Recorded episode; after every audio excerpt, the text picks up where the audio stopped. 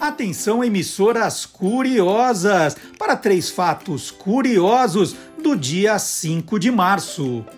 Em 1770, cinco americanos foram mortos por tropas inglesas no chamado Massacre de Boston, estopim para a Guerra de Independência dos Estados Unidos cinco anos depois. Em 1916, o transatlântico espanhol Príncipe de Astúrias afundou na costa de Ilhabela, litoral norte de São Paulo, ao colidir com o rochedo submerso. O acidente teve 477 mortos e 177 sobreviventes.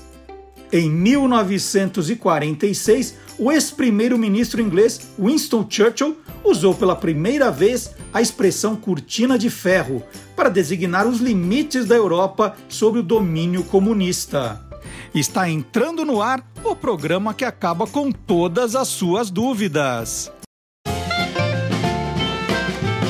Olá, curiosos!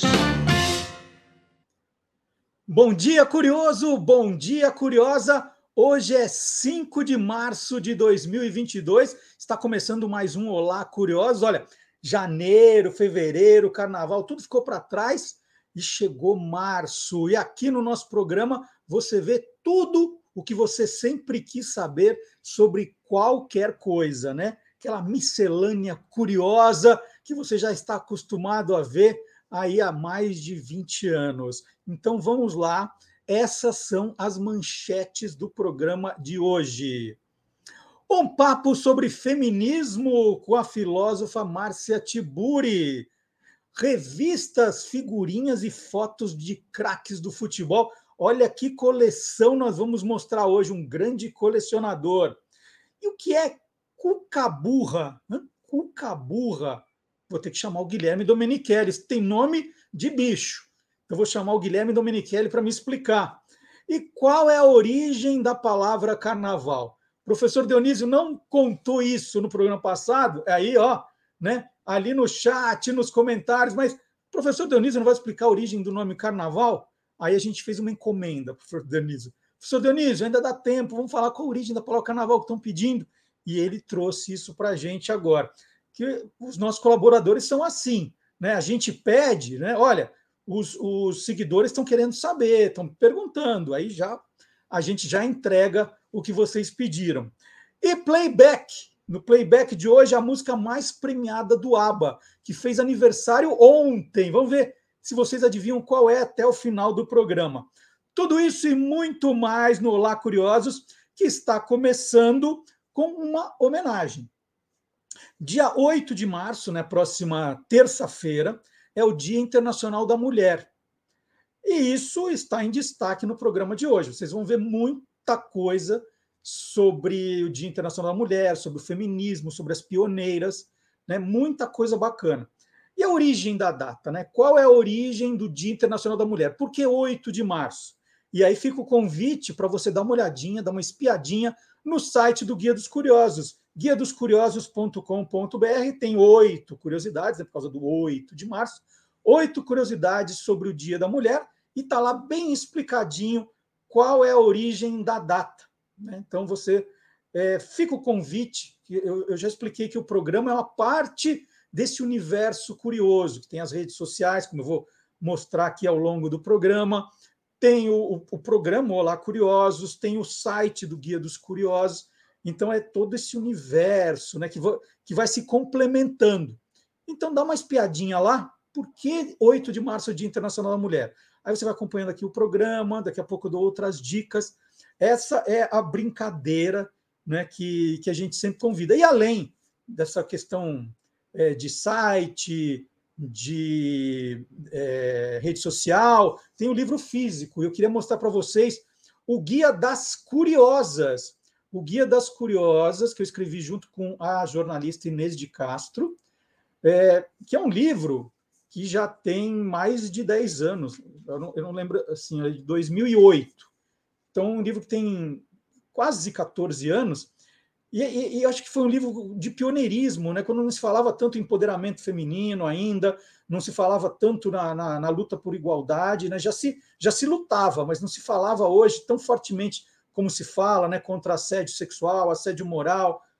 Nós já fizemos esse livro falando um pouco do, do pioneirismo das mulheres, falando de tudo isso, o Guia das Curiosas. Então fica o convite. Nós vamos colocar na descrição desse vídeo, tanto no Facebook quanto no YouTube, um link para quem se interessar ir direto para comprar aqui da editora o Guia das Curiosas. Esse é um dos dez títulos da coleção, o Guia dos Curiosos. Né? Esse é todo dedicado ao público feminino e quem quer entender também o público feminino. Não é só para mulheres, não, é para entender o mundo feminino. Então tá aí, começando esse programa falando do Dia Internacional da Mulher. E essa homenagem, então, começa com o Silvio Alexandre e o seu universo fantástico.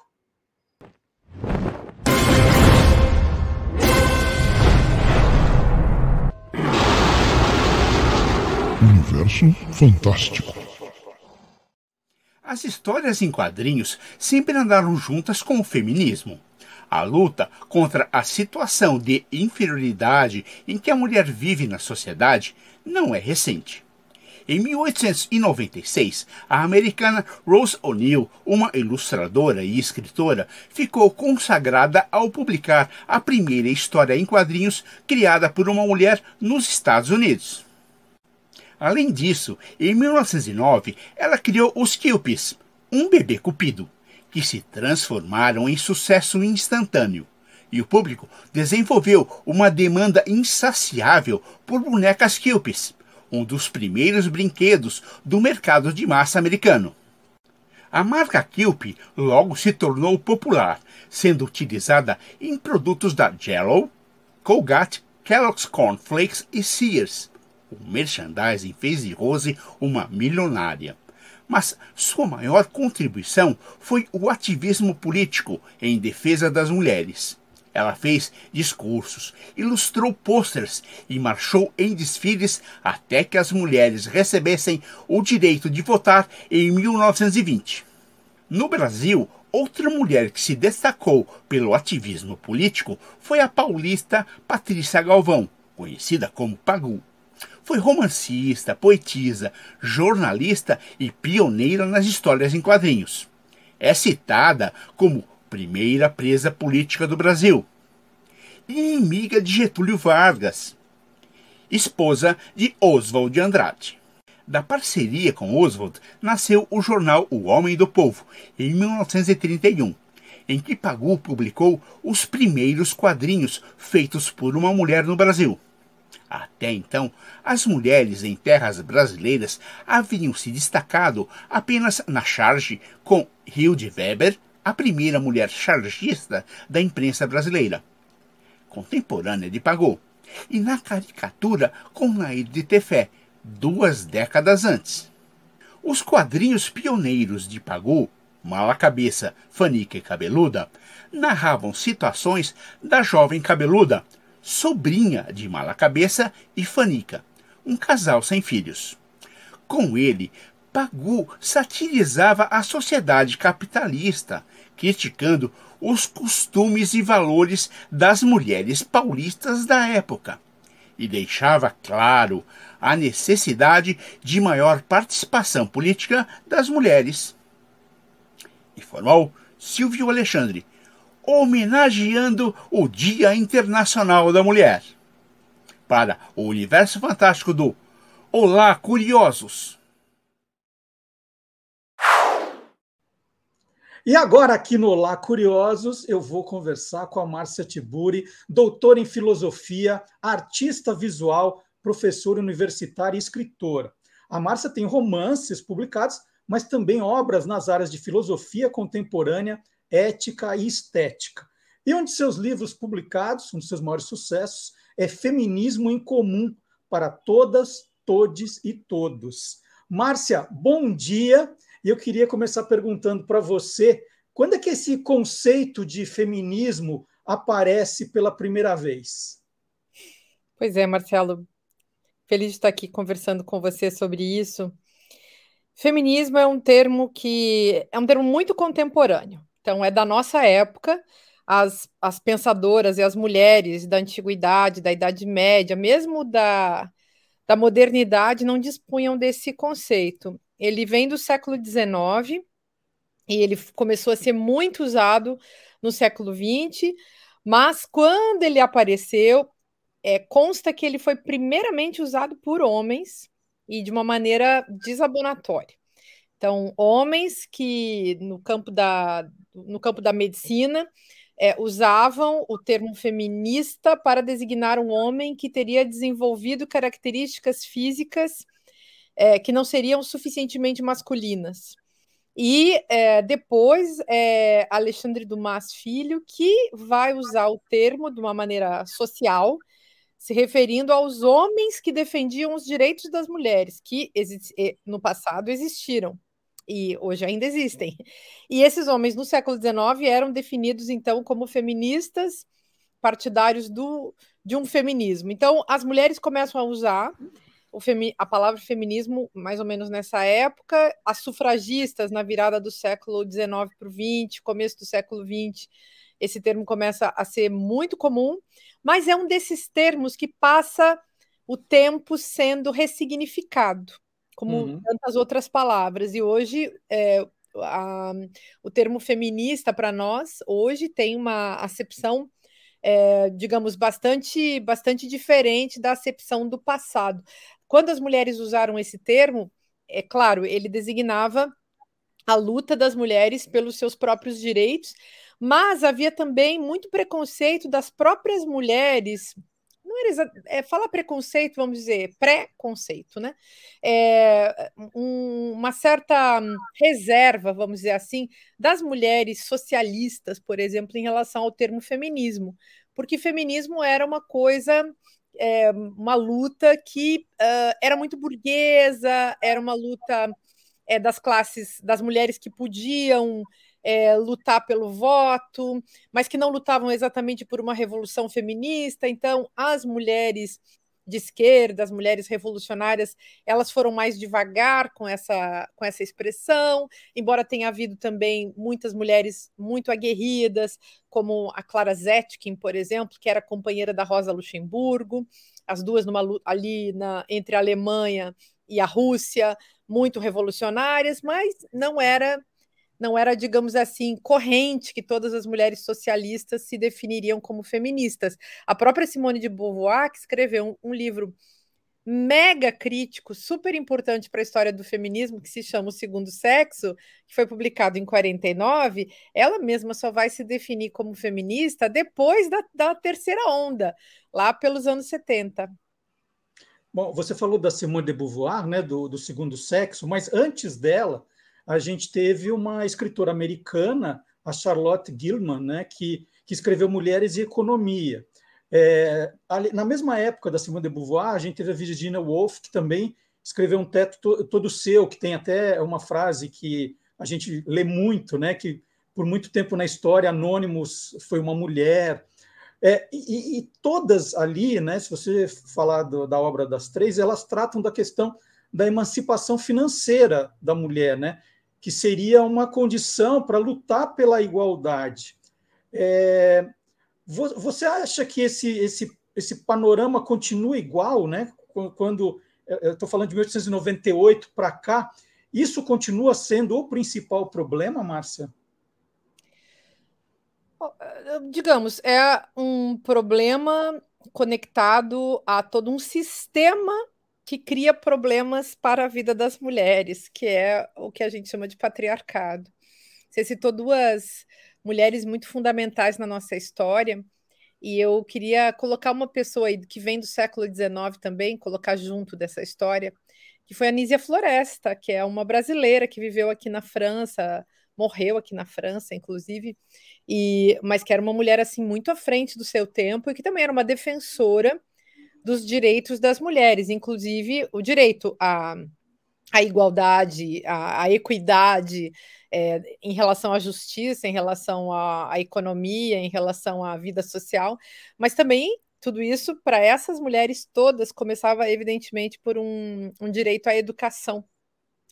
Então, esse é um ponto super fundamental. As mulheres lutaram, todas as feministas do passado, mesmo aquelas que a gente chama assim de proto-feministas, que ainda não se autodefiniam como feministas, sempre lutaram, lutaram pela educação.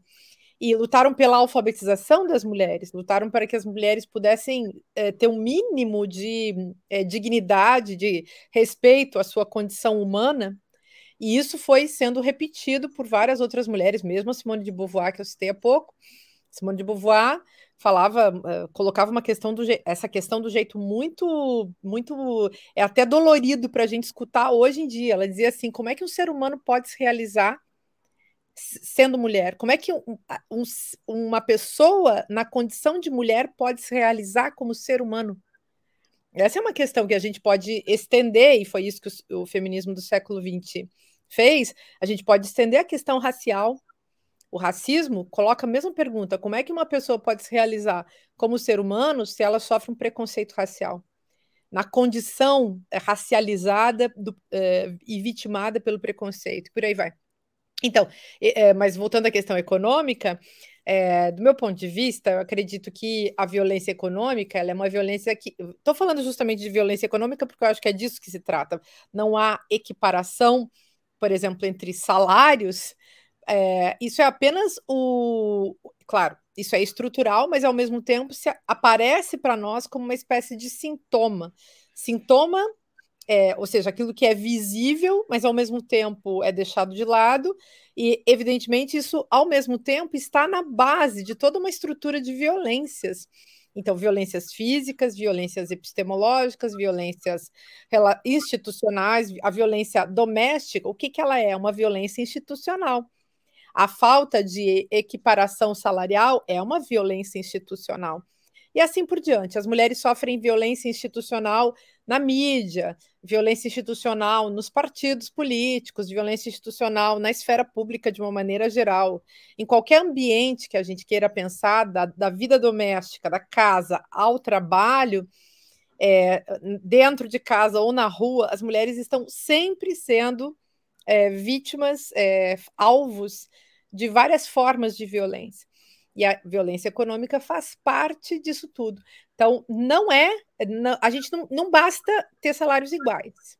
É, claro que salários iguais são desejáveis, mas não são suficientes para é, resolver um, um sistema ultra complexo de dominação e de opressão, que é o que a gente chama de patriarcado. E o patriarcado, por sua vez, que é um termo assim que durante muito tempo muitas feministas nem gostavam de usar, ele designa é, a versão de gênero daquilo que é a opressão do mundo do trabalho mesmo, né? Que é o, o capitalismo. Então, eu até tenho usado muito um termo que, que eu tenho visto que outras teóricas também têm usado, que é, é o termo patriarcapitalismo. Porque não existe capitalismo sem patriarcado, nem patriarcado sem capitalismo. Mesmo o patriarcado de esquerda é capitalista. E, e Márcia, quando a gente acompanha muito dessa, dessas questões, quando a gente fala de fascismo, fala de racismo, né, de machismo nas redes sociais, a gente tem uma sensação assim de que isso é um grande modismo, assim, né, que, que tratar dessas questões é um grande modismo. Mas, mas isso está restrito à questão da rede social, como a pessoa quer ser vista, mas no fundo é, tudo muda muito pouco nessas questões? Então, Marcelo, eu vejo assim: a, os processos sociais eles avançam na história, eles se modificam, não quer dizer que eles se tornem melhores nem piores, não quero fazer julgamentos éticos, que acho que não é o caso. Mas há uma movimentação histórica e mudanças, transformações que se dão na história, em função de muitos aspectos, de condições de possibilidade relacionadas às, ao avanço das tecnologias, é, ao avanço é, das, das pautas propriamente ditas. Né? Então, se a gente pensar, por exemplo, as questões relacionadas aos costumes, as questões morais, é, a, o que a gente chama de democracia vai avançando na história, vai avançando com a história humana, e é, à medida que a democracia se consolida e, e se aperfeiçoa, ela também é hum, marcada, ela passa a ser é, influenciada pelas chamadas é, pautas morais as pautas éticas, que dizem respeito justamente à entrada dos indivíduos, dos corpos, das pessoas concretas é, na esfera dos jogos políticos. É, como a gente pode, pode dizer isso de outra maneira ainda mais facilitada? É, se as pessoas pensarem bem, então temos uma sociedade de grandes transformações, grandes movimentos, jogos de poder para todo lado.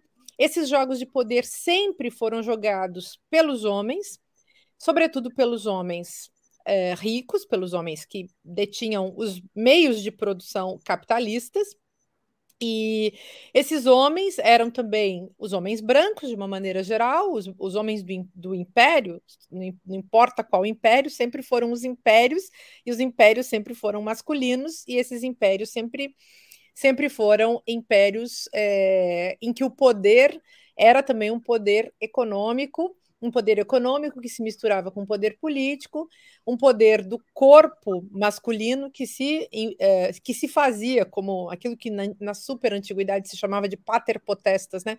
É o poder do homem. E aí, esse poder desse homem que, em sendo rico, será branco, no contexto do imperialismo, será branco, porque a colonização foi branca, europeia, contra os outros continentes, com povos com corpos diversos, corpos não brancos e por aí vai. Enfim, mas, um, então, a gente pode dizer que a grande novidade é que esses grupos que antes foram violentados é, e que foram massacrados, sejam os indígenas, os heterodenominados indígenas, ou seja, aquelas pessoas que foram encontradas, por exemplo, é, por Cristóvão Colombo em 1492 essa gente que estava ali vivendo no seu mundo, à sua maneira, essa gente foi teve seu território invadido, teve a, a sua vida roubada, essa gente foi sequestrada e levada para a Europa para servir de, de corpo estranho, exótico, que se expõe aos olhares curiosos de pessoas que não conhecem esses seres igualmente humanos, mas não reconhecidos como tais. E podemos falar então desses, dessas pessoas heterodenominadas indígenas, ou porque foram denominadas por outros. O nome que elas davam a elas mesmas não era índio, não era indígena nem índio. E hoje mesmo, no levante todo dessas pessoas, das que sobreviveram a esse grande genocídio, essas pessoas chegam e dizem, e dizem seus nomes e aparecem com suas roupas. A gente está tendo uma movimentação muito bonita nos últimos nos últimos anos, dá para dizer assim, né? São, são, é, é, é, recente essa movimentação mais autorizada dessas, dessas, desses grupos. Bom, então a gente vê ali um novo corpo com uma nova roupa, com uma nova cultura, com uma nova maneira de falar, com uma nova maneira de ver o mundo para nós. Para eles não tem nada de novo, mas para nós, uhum. ocidentais, brancos, né? A mesma coisa vale para as pessoas que têm, no caso do Brasil, por exemplo, é, é, uma história de escravização relacionada à África. As pessoas africanas que vivem na África sofrem determinados preconceitos. Os, os é, afrodescendentes brasileiros, os afrodescendentes norte-americanos, os afrodescendentes europeus sofrem outros tipos de preconceitos. Por que, eu estou falando de tudo isso? Porque, é, na verdade, esses corpos, sejam indígenas, é, heterodenominados indígenas, esses corpos heterodenominados negros, é, e mesmo o corpo feminino heterodenominado mulher, esse corpo feminino que foi heterodenominado travesti, a, até que esse corpo tenha se assumido como trans, como travesti, tenha construído a sua ressignificação, como fizeram as mulheres, como fizeram os negros, como fizeram os, os, os indígenas, é, houve todo um processo complexo. E essas pessoas todas, a partir das suas consciências, das, das, do seu trabalho conjunto, do trabalho relacionado à produção de, uma, de, um, de um lugar histórico que passa pelo auto reconhecimento de si, que gente maldosa chama de. Como é que eles chamam? Gente maldosa e muito sem noção chama de identitário. É, é um erro. Não se deve usar essa expressão, ela é ruim. E ela é uma expressão também desabonatória, uma expressão da falta de reconhecimento sobre a chegada, a presença e, e a importância mesma dessas pessoas é, no contexto da produção de uma democracia adequada ao novo tempo. Ou seja, é, a, absolutamente não faz sentido que as pessoas que querem participar da democracia não participem da democracia porque certos grupos hegemônicos já estavam lá. Essas pessoas chegam é, não apenas reivindicando, porque elas não estão reivindicando, elas chegam chegando, elas chegam se colocando. E elas se colocam com seus corpos, com suas caras, com suas peles, com seus com suas roupas, com sua maneira de ser, sua maneira de ser mulher, sua maneira de ser negro, sua maneira de ser feminina, sua maneira de ser trans, cis, não importa, de ser indígena, de ser quilombola, de ser, não importa, periférico, de ser, enfim, um corpo que vem trazer uma grande novidade do ponto de vista estético, mas também do ponto de vista ético e, evidentemente, do ponto de vista político, porque é toda uma população mundial nos diversos países do planeta que chega e diz: eu estou aqui, esse mundo, é, a minha presença é um direito, eu também vou lutar por direitos, uh, vou lutar pelo direito de existir, e evidentemente nessa hora haverá confronto.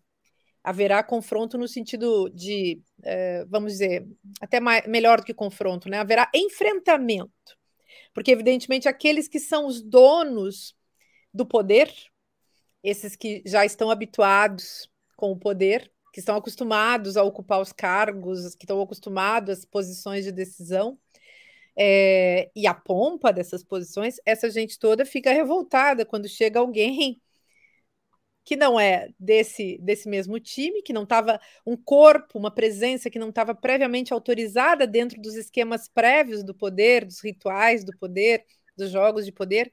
E essas pessoas são, em, geral, quando se trata de luta política, são tratadas como intrusas, os movimentos inteiros são tratados como intrusos. Se essas pessoas decidem fazer uma campanha política e participar, é, ocupando espaços de decisão em cargos, então, essas pessoas serão também tratadas como intrusas, mas é, não é uma intrusão na democracia, é uma outra coisa, é um aperfeiçoamento da democracia. Então, a democracia burguesa, a democracia de fachada, é uma democracia, bom, é de fachada, mas ela, digamos, é antiga, é ultrapassada. O que a gente busca hoje, por isso a gente, eu me coloco junto, porque eu sou uma feminista em luta, eu falo de democracia radical, esse é o termo que a gente costuma usar para designar essa chegada de toda essa população que também quer existir, também quer viver na sociedade, também quer ter direitos assegurados. Enfim, gente que quer viver numa sociedade justa e não numa sociedade de privilégios, de poucos. Então, é, é nessa, nesse sentido assim que acho que nós temos uma evolução pelo menos para nossa época, porque perdemos muito né, do que, eh, em termos de história, perdemos muito do que se passou na Idade Média antes da passagem do feudalismo para o capitalismo. Então, ali, quando houve, por exemplo, o massacre das, das mulheres que foram chamadas de bruxas, ou seja, heterodenominadas bruxas, quando houve aquele massacre, foi um massacre que teve a ver com uma tecnologia política do capitalismo. O massacrar é, digamos, patriarcapitalista. E ali houve aquela matança de mulheres. Mas o que existia antes?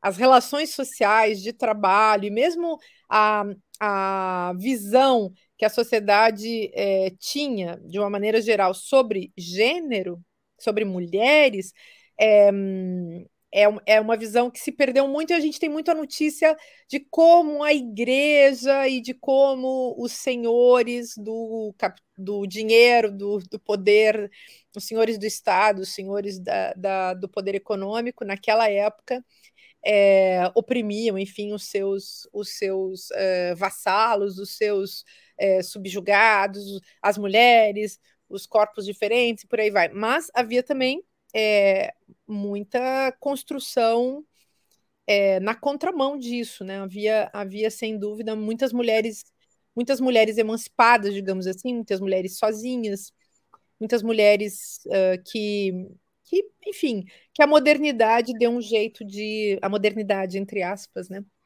Deu um jeito de apagar da história. Então, trabalho dos, dos, das historiadoras e dos historiadores é absolutamente fundamental na hora de recuperar é, justamente as narrativas do passado, os fatos do passado que concernem a esse, a esse apagamento e a esse massacre é, de tantos de tantas pessoas, né? Enfim, de tantas de populações inteiras em certos casos, como é o caso da população indígena é, de um território que foi também heterodenominado América, na contramão do nome que essas pessoas que viviam nesse lugar é, davam a si, ao seu próprio território, né? O Márcio, é muito importante para essa evolução que a gente é, cada vez mais é, discuta esse tema. E a gente tem visto é, muitos livros hoje na, nas livrarias. Eu citei o seu, né, o, o Feminismo em Comum para Todas, Todos, é, para Todas, Todos, Todos, é, que, que tem linguagem mais acessível. Né? O, o seu, você trata de, de, questões do feminismo nessa vida cotidiana de um jeito muito mais fácil. É, e, e, hoje a gente tem vários exemplos. Eu peguei um aqui, que é o Para Educar Crianças Feministas, que é da nigeriana Chimamanda Ngozi Adichie, né, que, que fala dessa questão do, da educação em casa de meninos e meninas. Né? Se a gente pegar uma das frases que está aqui na, na, na quarta capa, que eu vou ler, é, ela fala: Lembro que me diziam quando era criança para varrer direito, como uma menina. O que significava que varrer tinha a ver com ser mulher. Eu preferiria que tivessem dito apenas para varrer direito, pois assim vai limpar melhor o chão. E preferiria que tivessem dito a mesma coisa para os meus irmãos. E a gente vive num mundo ainda que nas lojas de brinquedo, na seção de, de meninas, né, os brinquedos ainda são ferrinho de passar, panelinha, né? E dos meninos são os skates, as bolas. É, essa é uma questão ainda que é muito importante para ser discutida do papel justamente das mães e dos pais na educação das crianças para não continuar formando é, crianças, é, meninos, né, machistas, mulheres até machistas também. Pois é, Marcelo, e o que nós faremos com os pais machistas, as mães machistas? O que nós faremos com essas pessoas que já são adultas e não têm condições de educar pessoas para a democracia? Para mim, isso é uma grande questão. Então, os pais precisam melhorar suas próprias cabeças, precisam melhorar suas mentalidades, suas sensibilidades. É claro que existem muitos pais e mães muito, muitíssimo preocupados com a formação de uma mentalidade democrática né, nos, seus, nos seus jovens filhos, nos, nas suas crianças, mas existem pais que são realmente autoritários, conservadores, que são pessoas é, que, que, são capazes de nos colocar medo, porque são pessoas realmente, muita gente, muita gente, muito. Às vezes, até com, vamos dizer assim, é triste falar isso, mas com uma mentalidade fascistizada. Então, a, eu, eu diria assim: nós que somos professores, eu sou professora, por exemplo, então, o que, que eu tenho que fazer? Eu tenho que estudar. Eu tenho que estudar para poder dar aula. Eu tenho que estudar para poder ensinar os meus estudantes. Eu acho que os pais também deveriam estudar. Então, não adianta nada eu querer que meu filho, isso acontece muito também, quero que meu filho leia. Quando, e, leio, e eu leio. É. Quero que meu filho estude. Eu estudo. Que exemplo eu dou ao meu filho? E mais do que o exemplo, tem uma coisa que é forjar o desejo, né? Então, posso, posso eu desenvolver o desejo das minhas crianças é, pela leitura, pelas artes, pela democracia, por uma vida justa, pelo respeito ao outro, à natureza, às outras culturas. Eu só posso fazer isso se eu criar um ambiente no qual isso é, é viável, no qual isso se dá. É, não, não basta, não basta, inclusive, é contraproducente tentar impor. Então, uh, eu acho que os pais estão precisando, é, e vou dizer isso com tranquilidade, talvez haja pessoas que fiquem incomodadas, mas os pais estão precisando de autocrítica. acho que eles estão precisando rever é, suas posições.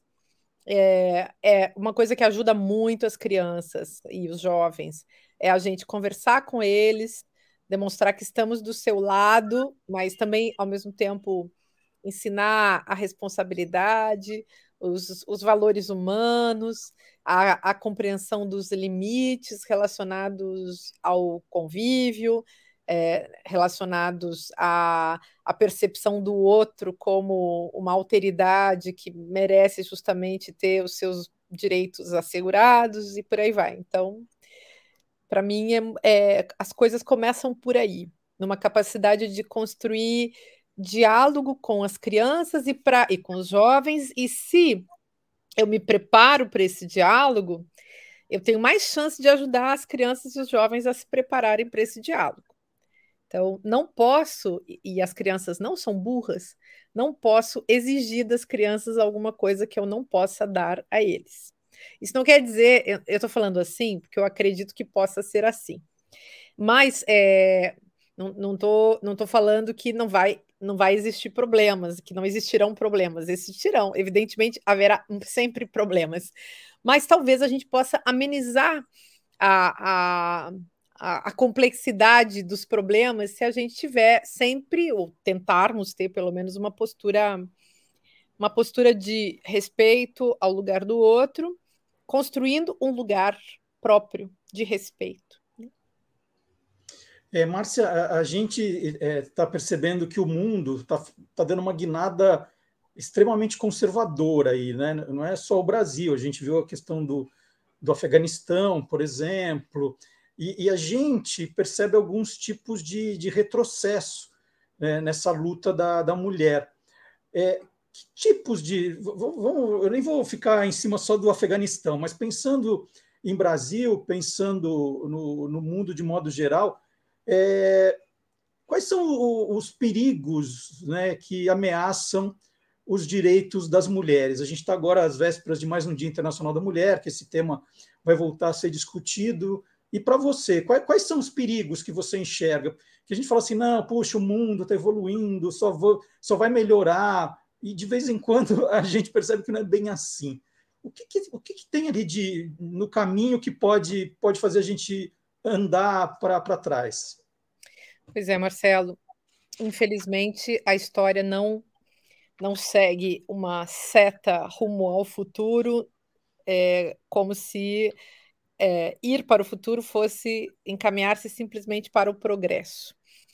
E os, os pensadores que discutem a história como a partir de, de, uma visão de progresso e decadência tendem a acertar em certos períodos parece que a gente entra numa profunda decadência. E talvez essa época, talvez, talvez é uma concessão. É, na verdade, a nossa época tem tudo para ser justamente uma época de muita decadência, decadência e retrocesso. Então, avanços é, são, são apagados, são esquecidos, são, são destituídos de lugar e a gente volta lá atrás é, no retrocesso mesmo dos direitos. Isso no Brasil e em vários países do mundo. E então uh, há muitos exemplos, uh, infelizmente.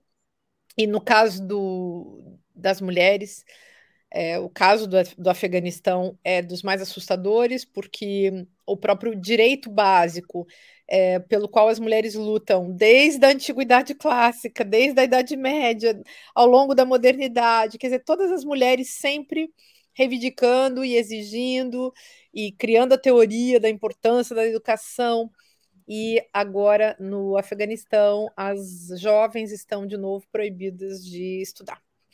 Então, é, enfim, é um problema dos mais graves, diz respeito a um tipo de violência institucional é, ligada à escola, à, à impossibilidade de acesso à escola, à proibição da escola, tem toda a questão moral e, e e que, enfim, pode ser tratado até como uma, é uma questão de costume, mas é também uma questão estética, das roupas que podem ser vestidas, das roupas que não podem. Imagina a gente comparando né, o nosso Brasil da praia, né, o nosso pra... Brasil do, do, do fio dental, um Brasil que ao mesmo tempo é muito conservador, onde, por exemplo, fazer topless, né, tirar a parte de cima da roupa, causa escândalo para as pessoas. Na Europa isso não existe. E no Afeganistão e em outros países, as mulheres têm que se cobrir dos pés da cabeça, inclusive o rosto. Então é assustador. A burca, né, esse tipo de vestimenta é uma coisa realmente assustadora. E, e por mais que alguém possa alegar é, o direito cultural, o multiculturalismo, de fato há um problema que, do meu ponto de vista, não pode ser superado assim, que é o tema que precisa ser justamente discutido, que é o tema da liberdade individual. E nesse sentido, eu sou absolutamente liberal. A gente precisa uh, preservar a liberdade individual das pessoas e respeitar os indivíduos, as pessoas, nos seus corpos e nas suas maneiras de ser. As imposições estatais sobre maneiras de vestir, sobre maneiras de ser, é, elas são absolutamente incondizentes com os direitos humanos. Bom, e é, então é, temos, temos esse, esse, esses problemas, mas todos eles se organizam, a meu ver, nesse é, combustível, vamos dizer assim, do sistema patriarcal, que é a violência. É, a gente pode falar de um metabolismo mesmo, de uma fisiologia patriarcal que faz com que as, as, as mulheres estejam, como eu falei antes, né, sempre na mira de uma violência, e, e a violência cresce e avança. E assim como o feminismo, de novo, tem vivido um, um avanço, o, as feministas têm é, se manifestado muito em vários países do mundo, houve grandes manifestações que é, tocaram é, o mundo inteiro, como aquele movimento é, que surgiu nos Estados Unidos há poucos anos, que foi o Me Too contra o assédio, e o assédio no trabalho, o assédio muito denunciado pelas atrizes de, de Hollywood, ou seja, mulheres com muita fama, que, apesar de sua fama, apesar de sua riqueza, apesar, apesar do seu lugar privilegiado, eram mulheres que também sofriam, mesmo no Brasil, várias atrizes que também ganham muito dinheiro, têm muita fama, e que as mulheres oprimidas e outras pessoas podem imaginar que elas têm uma vida maravilhosa, livre de violência, essas mulheres também não estão livres da violência de gênero e da violência sexual. Mas há a violência do trabalho, há a violência doméstica, há a violência política, que é gigantesca e que avança, e, e há uh, um tópico que é super importante, Marcelo, é que é o feminicídio avançando. Então, é, com a pandemia, o, o, o, a estatística, os números da, da violência doméstica é, aumentaram muito e os índices de feminicídio, ou seja, de matança de mulheres apenas porque elas são mulheres ou se encontram no lugar definido como, como na sociedade patriarcal como como lugar de mulher. Então, essas mulheres serem massacradas por seus companheiros, ex-companheiros, maridos, ex-maridos, namorados, ex-namorados, isso se tornou tão aterrador que no Brasil hoje nós temos um número absurdo, que é uma, um assassinato de mulheres. Cinco, cinco vezes por dia, é, a cada dia, cinco mulheres são mortas porque são mulheres no Brasil. E há ainda a, a matança das mulheres trans, e, porque essa estatística é relativa às mulheres cis, aí há a, a, as mulheres trans, é uma matança gigantesca, e, e infelizmente, se nós não avançarmos na democracia, se nós não construirmos uma sociedade mais justa, se o patriarcado capitalista, racista, capacitista, abusador e violento continuar avançando, haverá mais e mais matança. E isso precisa ser freado com é, meios democráticos, a lei, é, com a educação, com a cultura, com as campanhas de conscientização. Eu mesma faço parte de uma campanha que é, é fundamentalmente uma campanha de conscientização que se chama Levante Feminista contra o Feminicídio. A gente já tem um ano de trabalho, mais de um ano de trabalho, e, e é uma busca de muitas, de, de centenas de, milha, de milhares de mulheres no Brasil por uh, produzir consciência acerca uh, dessa violência limítrofe, da violência, digamos assim, a violência é, pior de, de todas as violências, que é uma violência que não tem como você reparar, não tem como você é, ajudar, não tem como você resolver, não tem como você contornar. É, a morte é incontornável, é, é, nesse sentido. Então, acho que nós temos realmente a ameaça giga de, gigantesca da violência, que já está aí, e a ameaça de que essa violência continue avançando e tornando a nossa sociedade cada vez mais insustentável. Eu queria muito agradecer a entrevista da Márcia Tiburi, doutora em filosofia, artista visual, professora universitária, escritora. Né? Nós falamos aqui de vários temas, e um dos livros que eu citei é O Feminismo em Comum para Todas, Todos, Todos. Mas a, a, a Márcia tem uma incrível aí coleção de livros que a gente recomenda que vocês conheçam. E agradecer muito a sua gentileza, dedicar esse tempo aqui aos, aos nossos curiosos. Márcia, muito obrigado. Obrigada, é, Marcelo. Prazer estar com você. grato por você, para você ter muito participado bem. aqui com a gente. E eu quero falar sobre outra data aqui. Daqui a pouquinho a gente vai falar mais sobre as mulheres, mas eu quero falar sobre outra data aqui, que é o Dia do Filatelista, né, que é o colecionador de selos, é, dos selos postais. A comemoração em 5 de março foi instituída em 1969 durante um congresso organizado pela Comissão Estadual de Filatelia em São Paulo. É a data em que Dom Pedro I, isso em 1829, assinou um decreto que reorganizou os Correios no Brasil. Até então, o serviço utilizava os regulamentos postais portugueses. O documento possibilitou que, em 1 de agosto de 1843, né, 14 anos depois, fosse emitido primeiro, a primeira série de selos brasileiros, né, o o olho de boi, né, de 30, 60 e 90. E essa celebração, né, essa data, a escolha dessa data, não agradou os filatelistas, porque diz que não tem a menor ligação com a prática de colecionar selos. E, aliás, é, o meu sentimento é que o, o, o colecionar selos, né, a filatelia, é, virou uma, uma, um, assim, um, bicho em extinção. Né? O filatelista é um animal em extinção. E eu, eu achava que era o filatelista, o botonista, né, que também comemorou a data aí no dia 14 de fevereiro, que são coisas que foram deixadas de lado. Hoje quem fala em mandar carta, né? E antes, puxa, o, o mandar carta, os selos lindos, né, que a, a gente mandava no envelope para outro colecionador. Eu, eu já contei essa história aqui, eu vivia escrevendo para as embaixadas do Brasil no exterior, para que eles me respondessem, para que viessem os selos daqueles países, que era coisa difícil de conseguir. Eu tenho guardado até hoje algumas dessas cartas, né? Embaixada do Brasil na Líbia, e os selos, as coisas lindas que eu escrevia. E eu tenho, tenho livros, revistas, né? É, que é do meu tempo aqui de colecionador. Isso aqui era tudo da minha adolescência que eu tenho guardado até hoje. Opa, tá aqui, Descubro o Mundo Maravilhoso da Filatelia. Tinha essa coleção incrível aqui, tudo o correio lançava. Gente, isso aqui tem no mínimo 50 anos, viu? Isso aqui. Olha que legal. Quanto eu aprendi né, de geografia, de história, com os selos.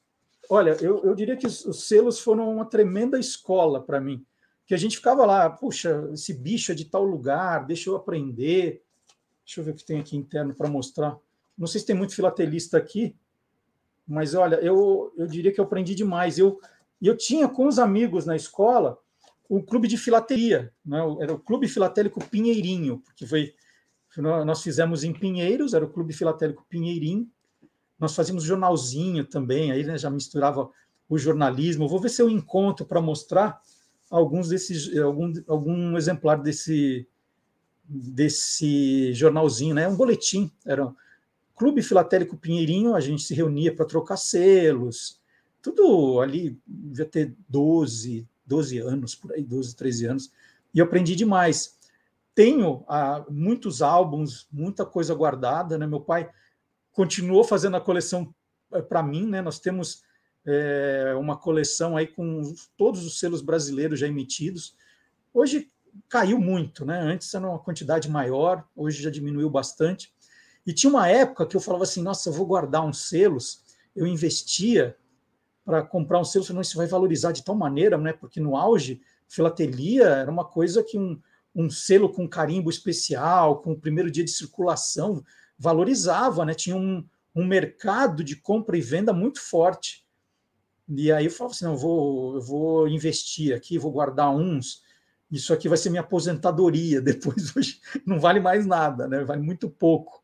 Não sei como é o mercado de filatelia fora do Brasil, mas aqui no Brasil diminuiu de tal maneira.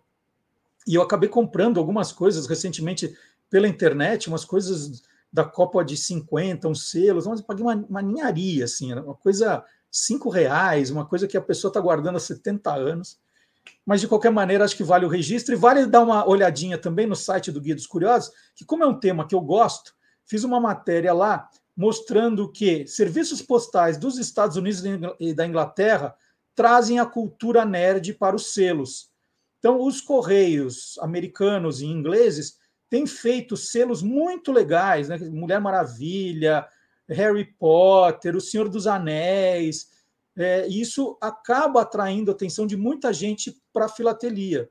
Né? Tem muita gente que fala, ah, mas parece figurinha. Mas sempre teve isso, né? Os selos que vão misturando os personagens históricos, a, a coisa do, da homenagem a, efemérides, homenagens a é, heróis nacionais, homenagem a grandes é, pode ser cientistas, escritores, tem de tudo no colecionismo. E eu, eu, eu continuo dizendo, foi, foi uma coisa que me ajudou muito, muito a me tornar curioso, foram os selos. Por isso eu quis fazer essa homenagem aqui ao dia do filatelista, uma vez filatelista, sempre filatelista. Eu tenho até uma, uma medalha que eu ganhei, está também nas minhas coisas, terceiro lugar numa exposição de selos. Eu fiz uma, uma exposição que eram selos africanos, Fiquei em terceiro lugar no, no Clube Militar. Como é que chama? Clube Militar, é isso? Ali perto de Ibirapuera? Círculo Militar. No Círculo Militar. Conheci o jornalista Américo Tosini, que fazia um quadro sobre filatelia na Rádio Bandeirantes também nessa época. Aliás, a primeira vez que eu pisei na Rádio Bandeirantes, no estúdio, era ainda criança, que eu fui lá é, conhecer o Américo Tosini, que falava sobre selos no, na rádio. Olha só, quanta coisa. Então, já falei bastante de, de filatelia. Deixa eu aproveitar e falar do Parabéns a Você. Parabéns a Você, meu livro mais recente, uma história policial, um romance policial, que conta a história verdadeira do Parabéns a Você, da letra em português do Parabéns a Você, que acabou de completar 80 anos. Um livro que as crianças estão adorando e os pais pegam para ler também gostam. Tem um mistério aqui. Eu queria saber se quem consegue adivinhar né, o, quem roubou a, a quadrinha do Parabéns a Você. E esse ano, como temos os 200 anos da independência, um outro livro, A Independência ou Zero, que é a turma do Esquadrão Curioso, que vai parar em 7 de setembro de 1822. A garotada também vai adorar e os pais vão se divertir também. E professores, professoras, qual a leitura que vocês vão indicar para as crianças agora em 2022, 200 anos da independência, está aí. Você conhece algum professor, alguma professora? Dá, dá dica, marca é, ele ou ela também. E lembrando que o Guia dos Curiosos está nas redes sociais: Facebook, Twitter, Instagram e TikTok. Então você tem várias oportunidades de acompanhar as curiosidades nas redes sociais também. E a gente tem procurado diversificar ali colocar coisa diferente do, no Facebook, que não tem no Instagram, né? Para que tenha uma certa graça. Se não for assim, ah, vou entrar em uma só, já está tudo lá e tudo se repete, não. Por isso a gente tem que produzir muita curiosidade para você aí ser atendido. E como eu disse, nós estamos no podcast. Né? Você pode assistir ao programa pelo YouTube, pelo Facebook, olhando as imagens, né? Olha eu aqui, ou ouvir só no Deezer, no Spotify e no SoundCloud. Então, sábado às 10 da manhã, nós publicamos também o programa só em áudio. Só em áudio. Esse é só para ouvir em áudio, é, como você fazia nos tempos do, da rádio, do rádio. Então, Deezer, Spotify, SoundCloud, e aí você baixa no, no seu celular, baixa no, no seu tablet e vai ouvindo onde você quiser. Né? Não, não, você não precisa ficar diante de uma tela, né? Você pode fazer as coisas que você fazia habitualmente e vai ouvindo o programa. É muito fácil, gente, porque não precisa ter conta no Spotify, no Deezer, no SoundCloud, não precisa. é só entrar no Guia dos Curiosos, é sempre Guia dos Curiosos, tá? Sempre Guia dos Curiosos, entra, baixa e ouve a hora que você quiser e pode guardar. Né? Guarda para sempre com você. Depois que você baixou, é seu. Pode ouvir, pode compartilhar, tudo isso. E quando a gente fala de podcast, a gente já aproveita para falar com o nosso especialista. A gente tem um especialista em podcast. Porque vocês já perceberam, toda semana você recebe notificação que assim, olha, fulano está fazendo podcast, fulano está fazendo isso, fulano está fazendo aquilo. E aí fala assim, poxa, mas eu tenho tempo meio restrito, o que, que eu vou ouvir? Eu queria ouvir alguma coisa que fosse muito boa, né, e que fosse testada e aprovada por um especialista. E a gente tem. É o professor Marcelo Abud que está chegando com uma dica para você.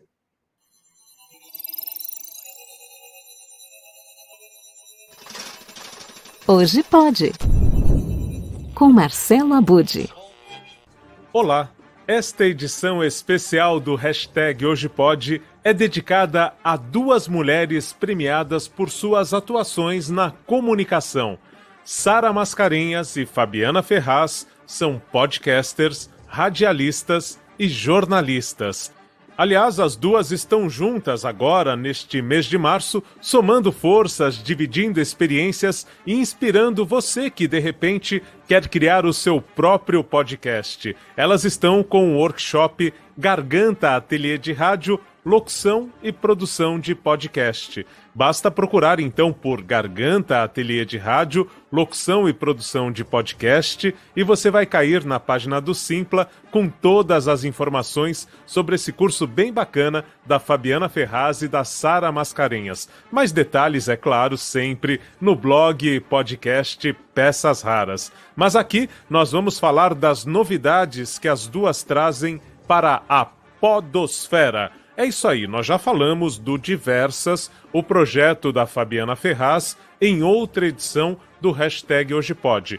A novidade é que a partir agora, do dia 8 de março, Dia Internacional da Mulher, estreia a nova temporada do Diversas. E ele está de cara e casa novas. Agora, o Diversas passa a ser produzido pela Rádio Cultura Brasil, então o episódio vai ao ar na Rádio Cultura Brasil de São Paulo e depois fica disponível no site da emissora para em qualquer parte do mundo quem quiser acompanhar em versão podcast. Não deixa secar, nem deixa magoar, não deixa. Elas impactam. É ditadura, quanta pressão, não basta ser mulher do patrão. Em breve na Cultura Brasil. No primeiro episódio dessa temporada, teremos Linda Quebrada, Júlia Mestre, Luiz Aldaz e outras surpresas. E na sessão Resgate, Inesita Barroso, Silvia Teles, Clementina de Jesus, Helena Meirelles, entre outras vozes da nossa música.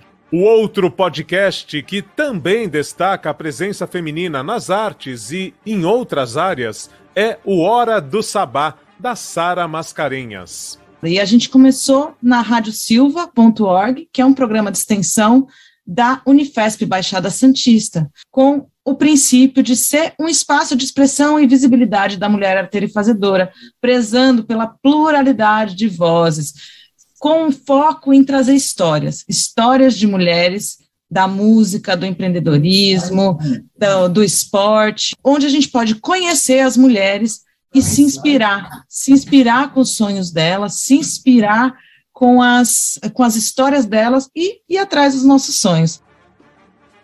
O Hora do Sabá pode ser acompanhado em plataformas de podcast, é claro. Lá no Spotify você também pode acessar. E olha só que legal, hoje é 5 de março, quando está indo ao ar a estreia deste quadro, e a Fabiana Ferraz está fazendo aniversário. Então, parabéns a Fabiana Ferraz e também parabéns a Sara Mascarenhas, porque o Hora do Sabá entrou no ar também neste dia, em 5 de março, há quatro anos, em 2018. Bom, felicidades aí para as duas e que na Podosfera alcancem cada vez mais êxito com esses projetos e também com o workshop Garganta Ateliê de Rádio, é, locução e produção de podcasts que elas iniciam neste mês de março, o mês do Dia Internacional da Mulher. Essas são as dicas para que você siga em sintonia com a Podosfera, o incrível universo dos podcasts. Até a próxima!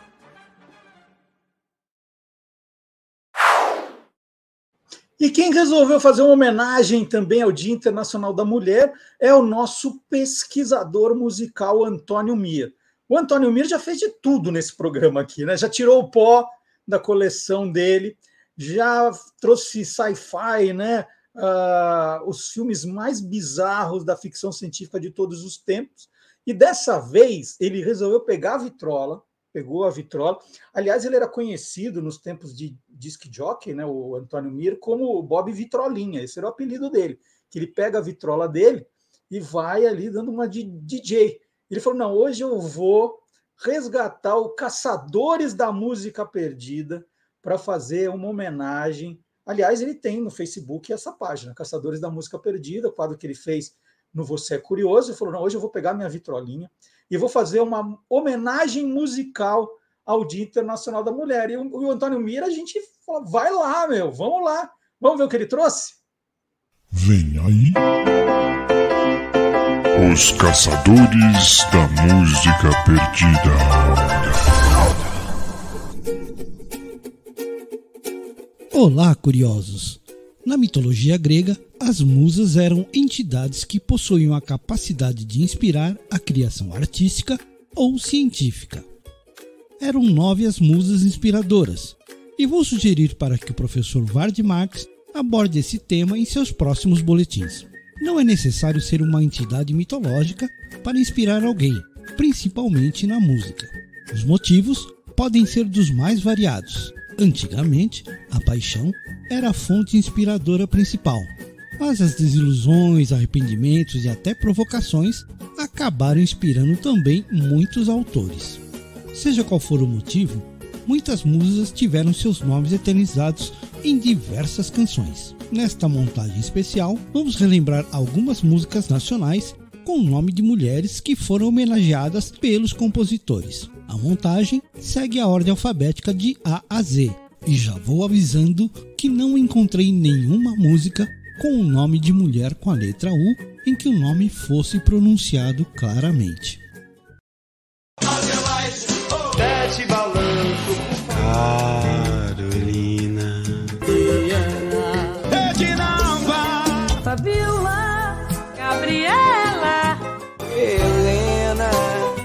Iracema, Jennifer, Cata Flávia, Ei Larissa, Maria, Maria, Mara, Odara, Patrícia, foi que dera que deu, Rafaela, cadê Tereza, Valdirei, Vânia, por exemplo, tinha um W, Chica da Silva, Yolanda,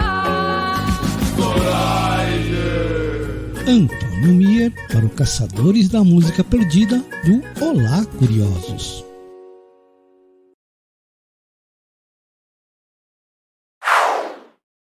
E na quinta-feira passada, o Magalhães Júnior prestou uma homenagem ao Dia Internacional da Mulher.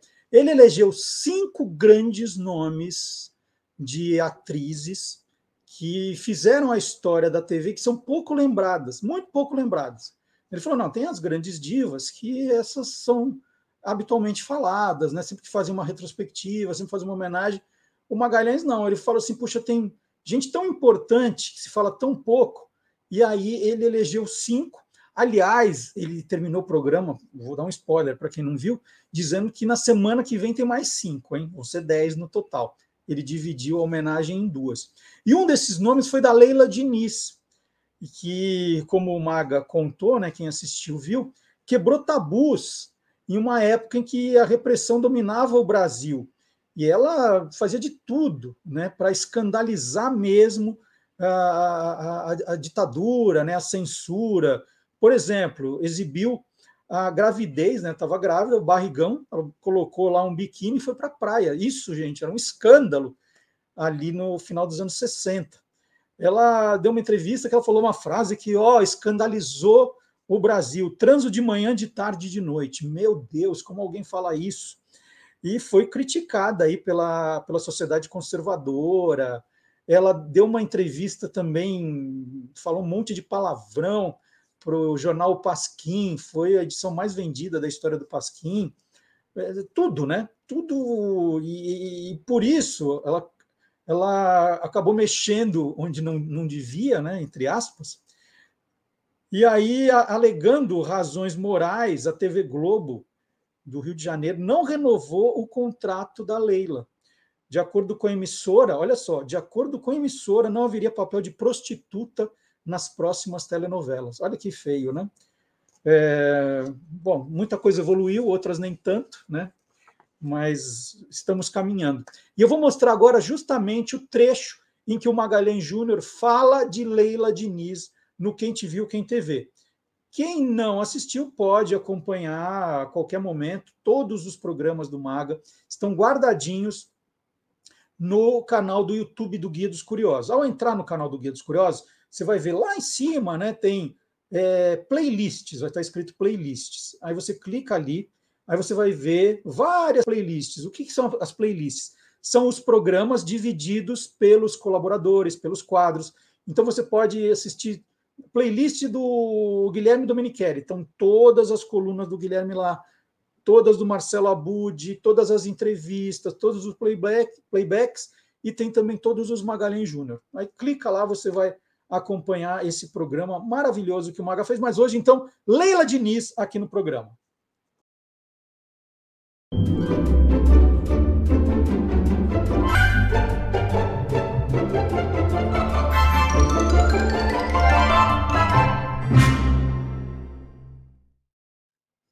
Bom, essa, o que ela tem de especial é a, a, ela. Só o fato de ser Leila Diniz. Só por isso ela já é especial. Né? É Leila Roque Diniz, que nasceu em Niterói, 1945, e nos deixou prematuramente em Nova Delhi, na Índia, num acidente é, aéreo. Ela estava voltando da Austrália, se não me engano. A Leila Diniz ela teve a sua carreira muito mais ligada ao cinema e ao teatro, e também ao teatro de revista. Mas a Leila, eu trouxe esse nome para, é, vamos dizer assim, a nossa saudação às mulheres, porque a Leila Diniz, para a televisão também, ela não foi só o símbolo da mulher rebelde. Ela é, sempre foi, o símbolo da mulher livre. E eu acho que isso foi muito importante.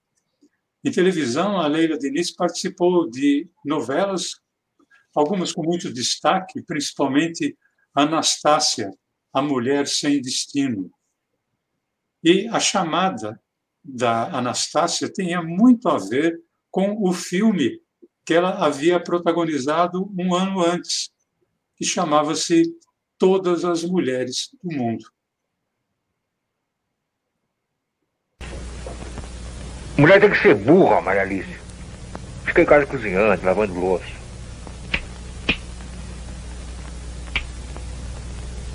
Eu não acho, não. Vocês homens são todos iguais. Gostam das mulheres independentes e das que não são. Ah. Talvez você tenha razão. O pior é que eu acho que nós mulheres é a mesma coisa. Nós também. Nós queremos ser independentes. E não queremos.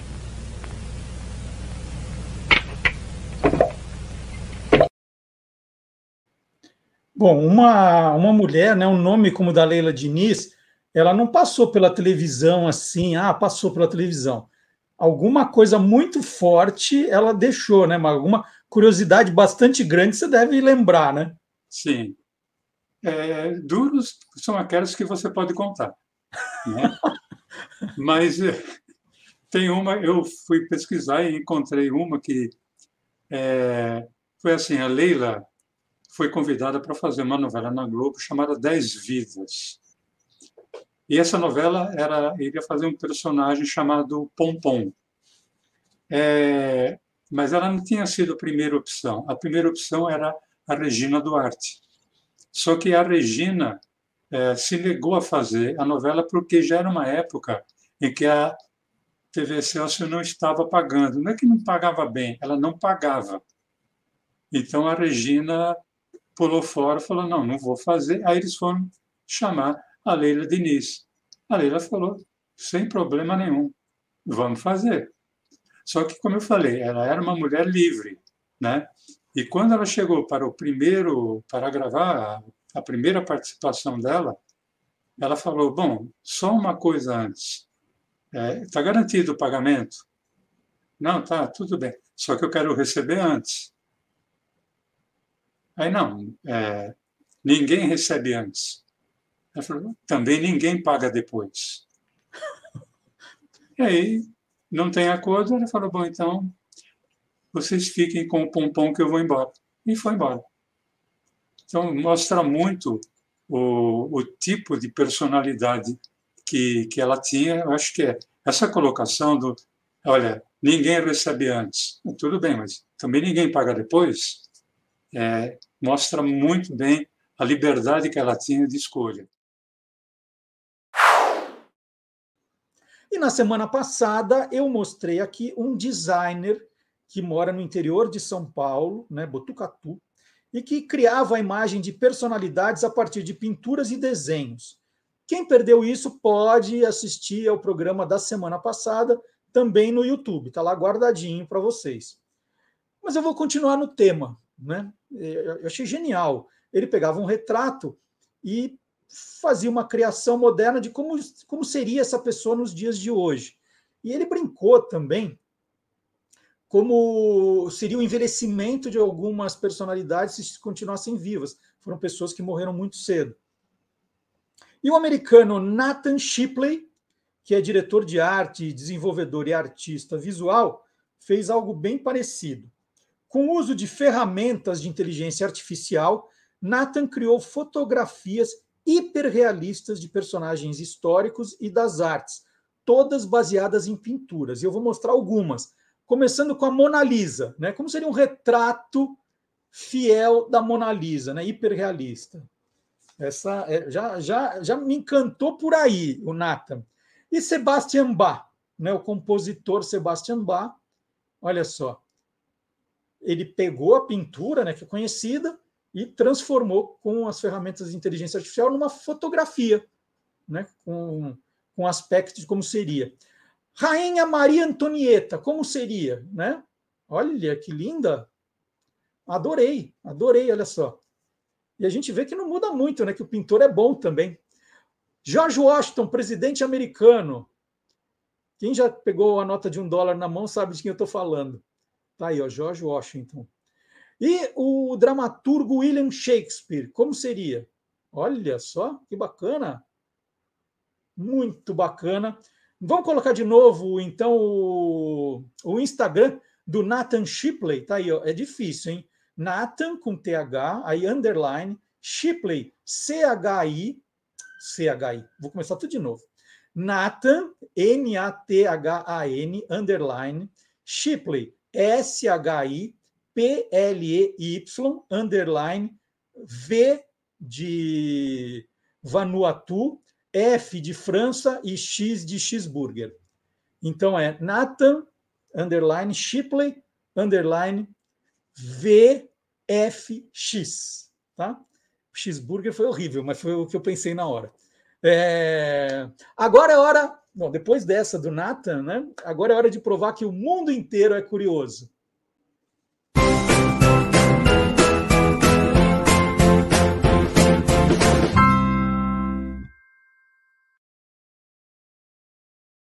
Curioso, em alguns lugares perigoso também, né? A gente vai ter que falar aqui um pouquinho da guerra também, gente. O filme Batman, que teve lançamento mundial na última quinta-feira, dia 3 de março, não estreou na Rússia. A decisão foi tomada pela Warner Bros. apenas três dias antes da estreia do filme estrelado por Robert Pattinson, como mais uma represália que os russos receberam por causa da invasão do território ucraniano. O movimento financeiro é significativo, considerando que a Rússia está entre os principais mercados globais de bilheteria para lançamentos de Hollywood. É um mercado grande, né, que dá dinheiro para a indústria cinematográfica americana. Por enquanto, não está claro se o estúdio Warner é, também adiará outros títulos como Animais Fantásticos, Os Segredos de Dumbledore, programado para estrear em 14 de abril, e o DC Liga do Super Pets em 20 de maio. A Warner segue os passos da Disney, o primeiro grande estúdio de Hollywood a interromper o calendário de lançamentos na Rússia. A Netflix também pode desistir de operar no país. De acordo com a lei local, o serviço de streaming é obrigado a transmitir conteúdo de 20 canais de televisão estatais. 20 canais estatais de televisão na Rússia. Uma condição que foi totalmente recusada depois do conflito. Tá? Então, é isso. E agora, vamos, vamos deixar as notícias ruins de lado, né? deixar um, um pouquinho aqui de espaço para curiosidade. Nós vamos agora, vamos fazer uma viagem, nós vamos até Bagé, no interior do Rio Grande do Sul, conversar com um colecionador. Vamos lá!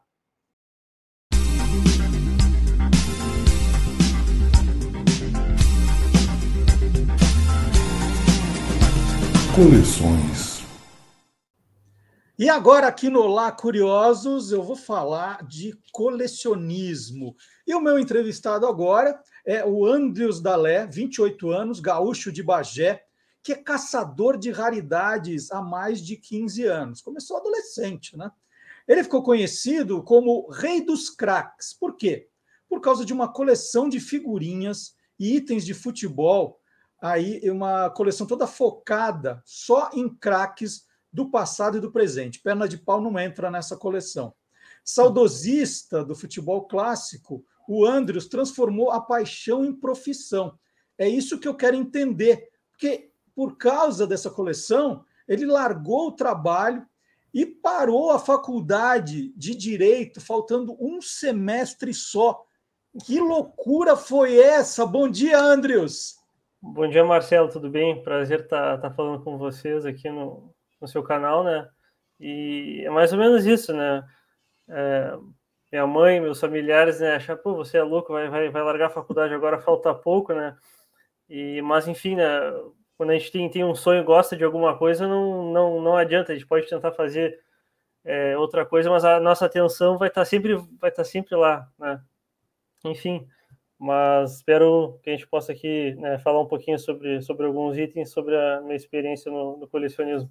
Então, então, eu falei, você começou adolescente, aí como você começou Isso. como qualquer adolescente, que você ia, comprava, grudava no álbum. É, na realidade, sim, na minha, na minha época a internet não era forte ainda, né? Não tinha no Brasil, então a figurinhas, álbuns e tal, na, na, naquela época era o, era o que dava, aproximava mais a criança da, da do, do, do, seu time, do jogador enfim, aquela coisa de, de bater figurinha na, antes de entrar na aula, então isso aí foi, foi, foi uma coisa que pegou muito.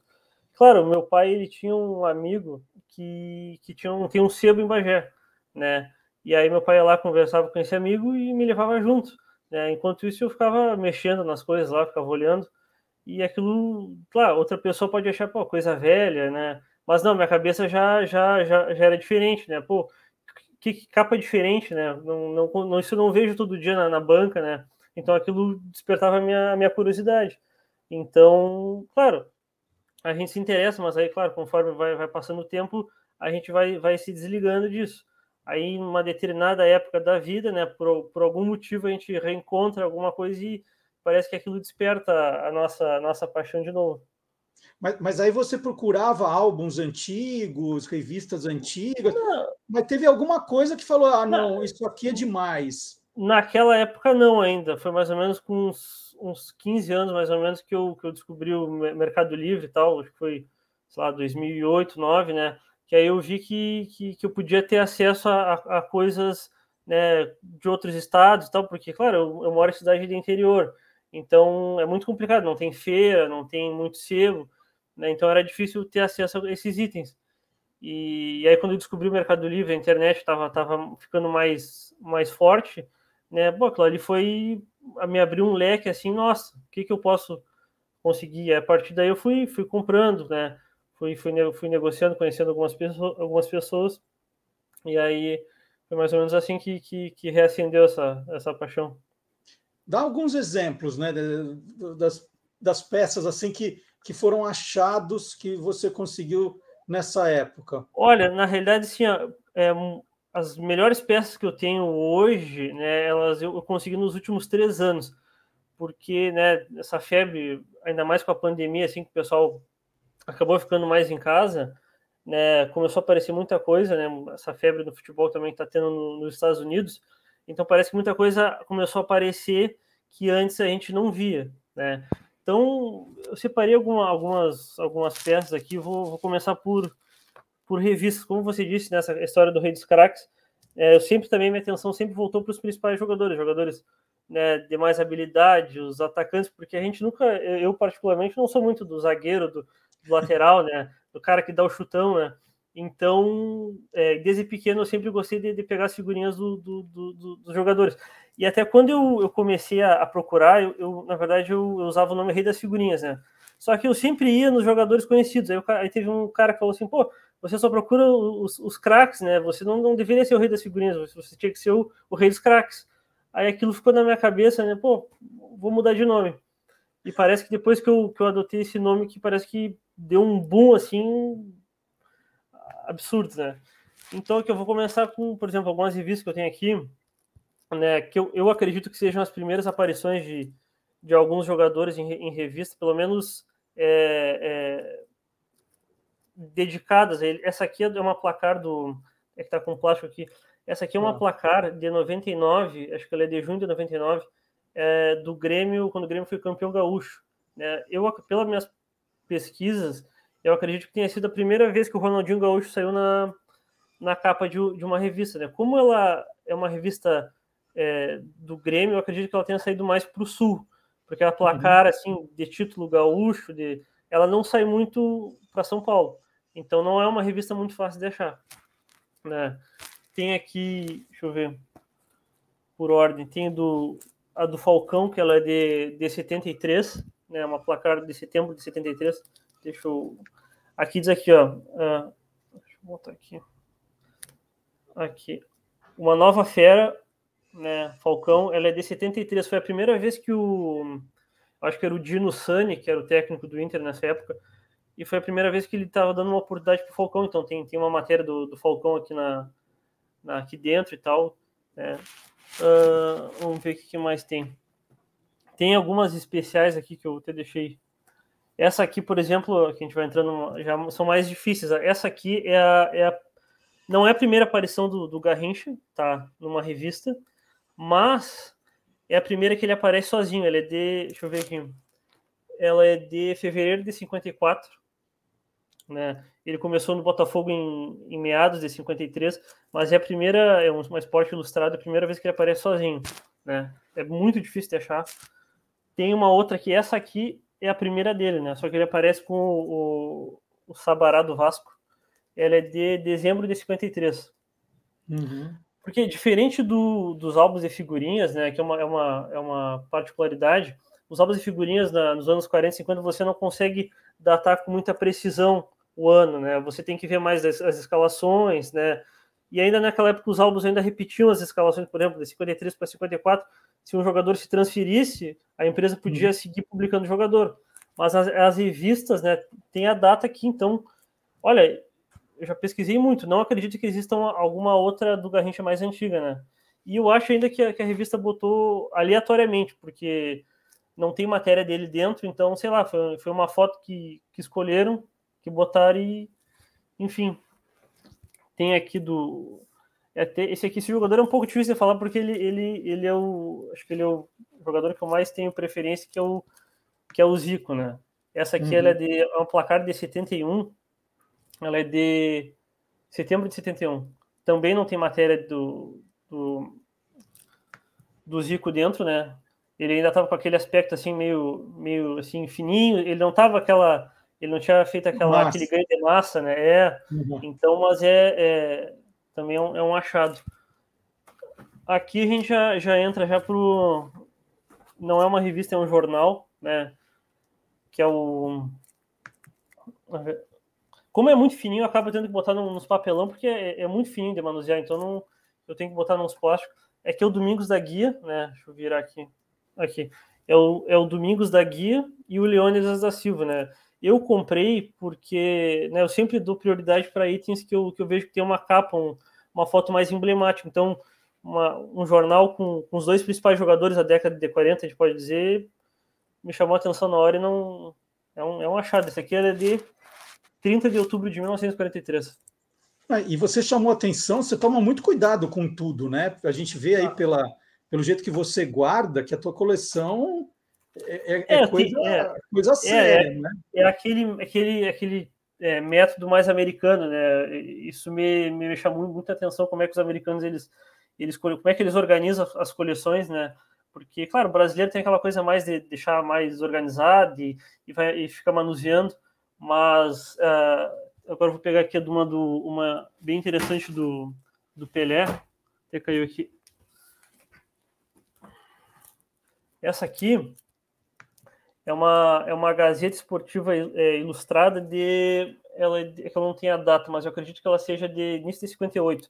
Ela é antes da Copa, pré-Copa, tá? Ela é a primeira vez, é a primeira aparição que o Pelé a- a- aparece numa revista com a camiseta da seleção.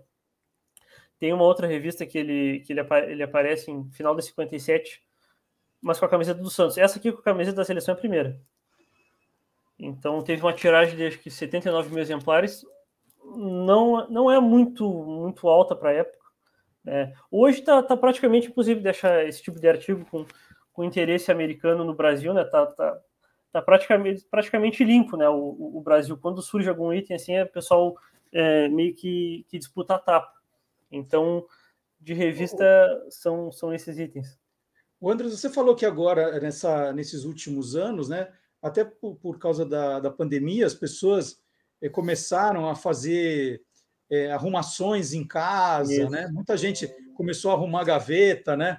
É. Arrumar armário, achou Aquela algumas mala, coisas. é, aquela mala antiga do Todo, todo mundo tem noção do valor que tem isso, é, tem muita pechincha, as pessoas acham que vale mais do que vale. Como é essa questão do, do mercado? É, é complicado porque, né, um item para ele atingir um valor, ele tem muitos aspectos, né? Às vezes a pessoa acha, pô, ah, figurinha do Pelé, revista do Pelé, ah, tô, tô rico, tô, sabe? Não, não é bem assim, né? Tem algumas coisas que a gente tem que analisar. é, que o brasileiro tem um pouco de dificuldade para analisar isso, porque é, a, a mentalidade do, do estrangeiro para comprar um item e tal vai muito no estado de conservação, né? Tem, tem vários, vários graus de, de, de, de, de, de, de conservação, né? Do, do zero até o 10. E às vezes, né, um detalhezinho assim, né? Isso em qualquer item, você já deve ter visto. Qualquer item de uma diferença assim de, de, de um estado de conservação, ele já pula de um valor para 10 vezes mais. Entendeu? Às vezes, por exemplo, o Brasil que, que as figurinhas do Brasil são que o Brasil tem a cultura de álbuns de figurinhas. As figurinhas foram feitas para, para serem coladas, né? Nos Estados Unidos não existe isso. Então, o Brasil ele tem uma dificuldade, pra, a gente tem uma dificuldade para achar porque é, as figurinhas foram feitas para serem coladas. Então, para achar figurinhas nunca coladas é muito mais difícil, né? Então, pô, como é que uma criança naquela época não. Por que que ela não colou a figurinha? Entendeu? Então, cai nessas, nessas peculiaridades. E, e por exemplo, uh, quando um item aparece, né? Pô, as pessoas descobrem que o item vale tal valor. Começa a aparecer, começa a aparecer outros, é natural. Então Uhum. o valor já cai. Então são coisas muito específicas e, e- e diferentes que valem, entendeu? E não é qualquer coisa. É, é difícil de dizer, né? Tem é, é relativo, né? Depende o mercado ele ele sobe, desce, então depende muito. E o autógrafo, né? Se você tivesse, por exemplo, esse item do Pelé autografado, isso, isso aumenta muito o valor? Eh, Tem autógrafos que valem mais que outros? Como que funciona isso? É, o autógrafo do Pelé é um autógrafo, digamos assim, ele tem valor, mas é relativamente comum, né? Porque tem Pelé assinou muita coisa ao longo da, da vida dele. Claro, se tiver, por exemplo, a- essa revista do Pelé que é autografada pelo Pelé e conseguir autenticar o autógrafo, claro que vai aumentar, vai incrementar o valor. Mas aí que tem uma coisa. Os colecionadores muitas vezes eles não, eles não gostam que o item esteja, dependendo do item, eles não gostam que esteja autografado, porque parece que, que, que vai tirar o estado original da, da, do item, entendeu? Então, talvez uma camisa seja, seja mais fácil. Mas agora, pô, você tem um item impecável lá, né? Aí você vai lá e consegue o autógrafo no meio do item, entendeu? Tem cara que pode não gostar porque, sei lá, comprometeu a integridade do item. Então, é, é o colecionador, ele tem uma... É, o cara que vai comprar é uma, é, é, uma, é uma pessoa complicada. Então, pode ser bom, pode não, não ser bom, entendeu? É, e as figurinhas, você se livrou delas ou continua guardando as figurinhas? Não, pelo, pelo contrário, tem essas figurinhas aqui não, não vou me livrar tão cedo delas. Tem alguma, algumas coisas que eu, que eu separei aqui. Eu vou, eu vou tentar começar com uma ordem das, das mais recentes aqui. Por exemplo, né, vou pegar aqui do meu jogador mais que eu gosto mais, que é o, que é o Zico aqui. Tenho muita coisa do Zico, né? E, e, o detalhe da minha coleção, eu não sou fã de álbuns, né? Não sou fã de álbuns. Eu gosto das figurinhas e também nunca colado. Isso sempre, sempre foi assim. Então a minha dificuldade para achar é muito maior. Vamos pegar aqui o Zico, por exemplo. Começa da primeira dele, é, que, é, que é de 71, que é do álbum. Opa, aqui. Que é do álbum Super Cracks, que é desse álbum aqui. Peraí.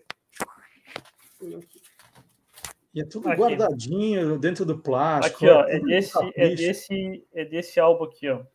Uhum. Isso, aqui, isso aqui, na verdade, é um que eles chamam de é, é um top loader, né? Que foi, é, um, é um acrílico para guardar, para ficar mais fácil de, de, de, de acondicionar. É desse álbum aqui, de 71. O Zico ele tem, tem mais umas duas ou três versões de, de, dessa figurinha de 71. É difícil de achar, não é, não é muito fácil, não. Tá, ele tem, na verdade, tem os álbuns dos anos 70 eles têm um, um, abismo, por exemplo, de 71 a 70, 75, 76, 77, tem uma lacuna muito grande, porque não foi uma época que, que teve muitos álbuns oficiais, digamos assim, teve muitos álbuns piratas. Então você vê, o Zico já pula, já, a, segunda figurinha que eu tenho do Zico aqui, ela é de 75, tá?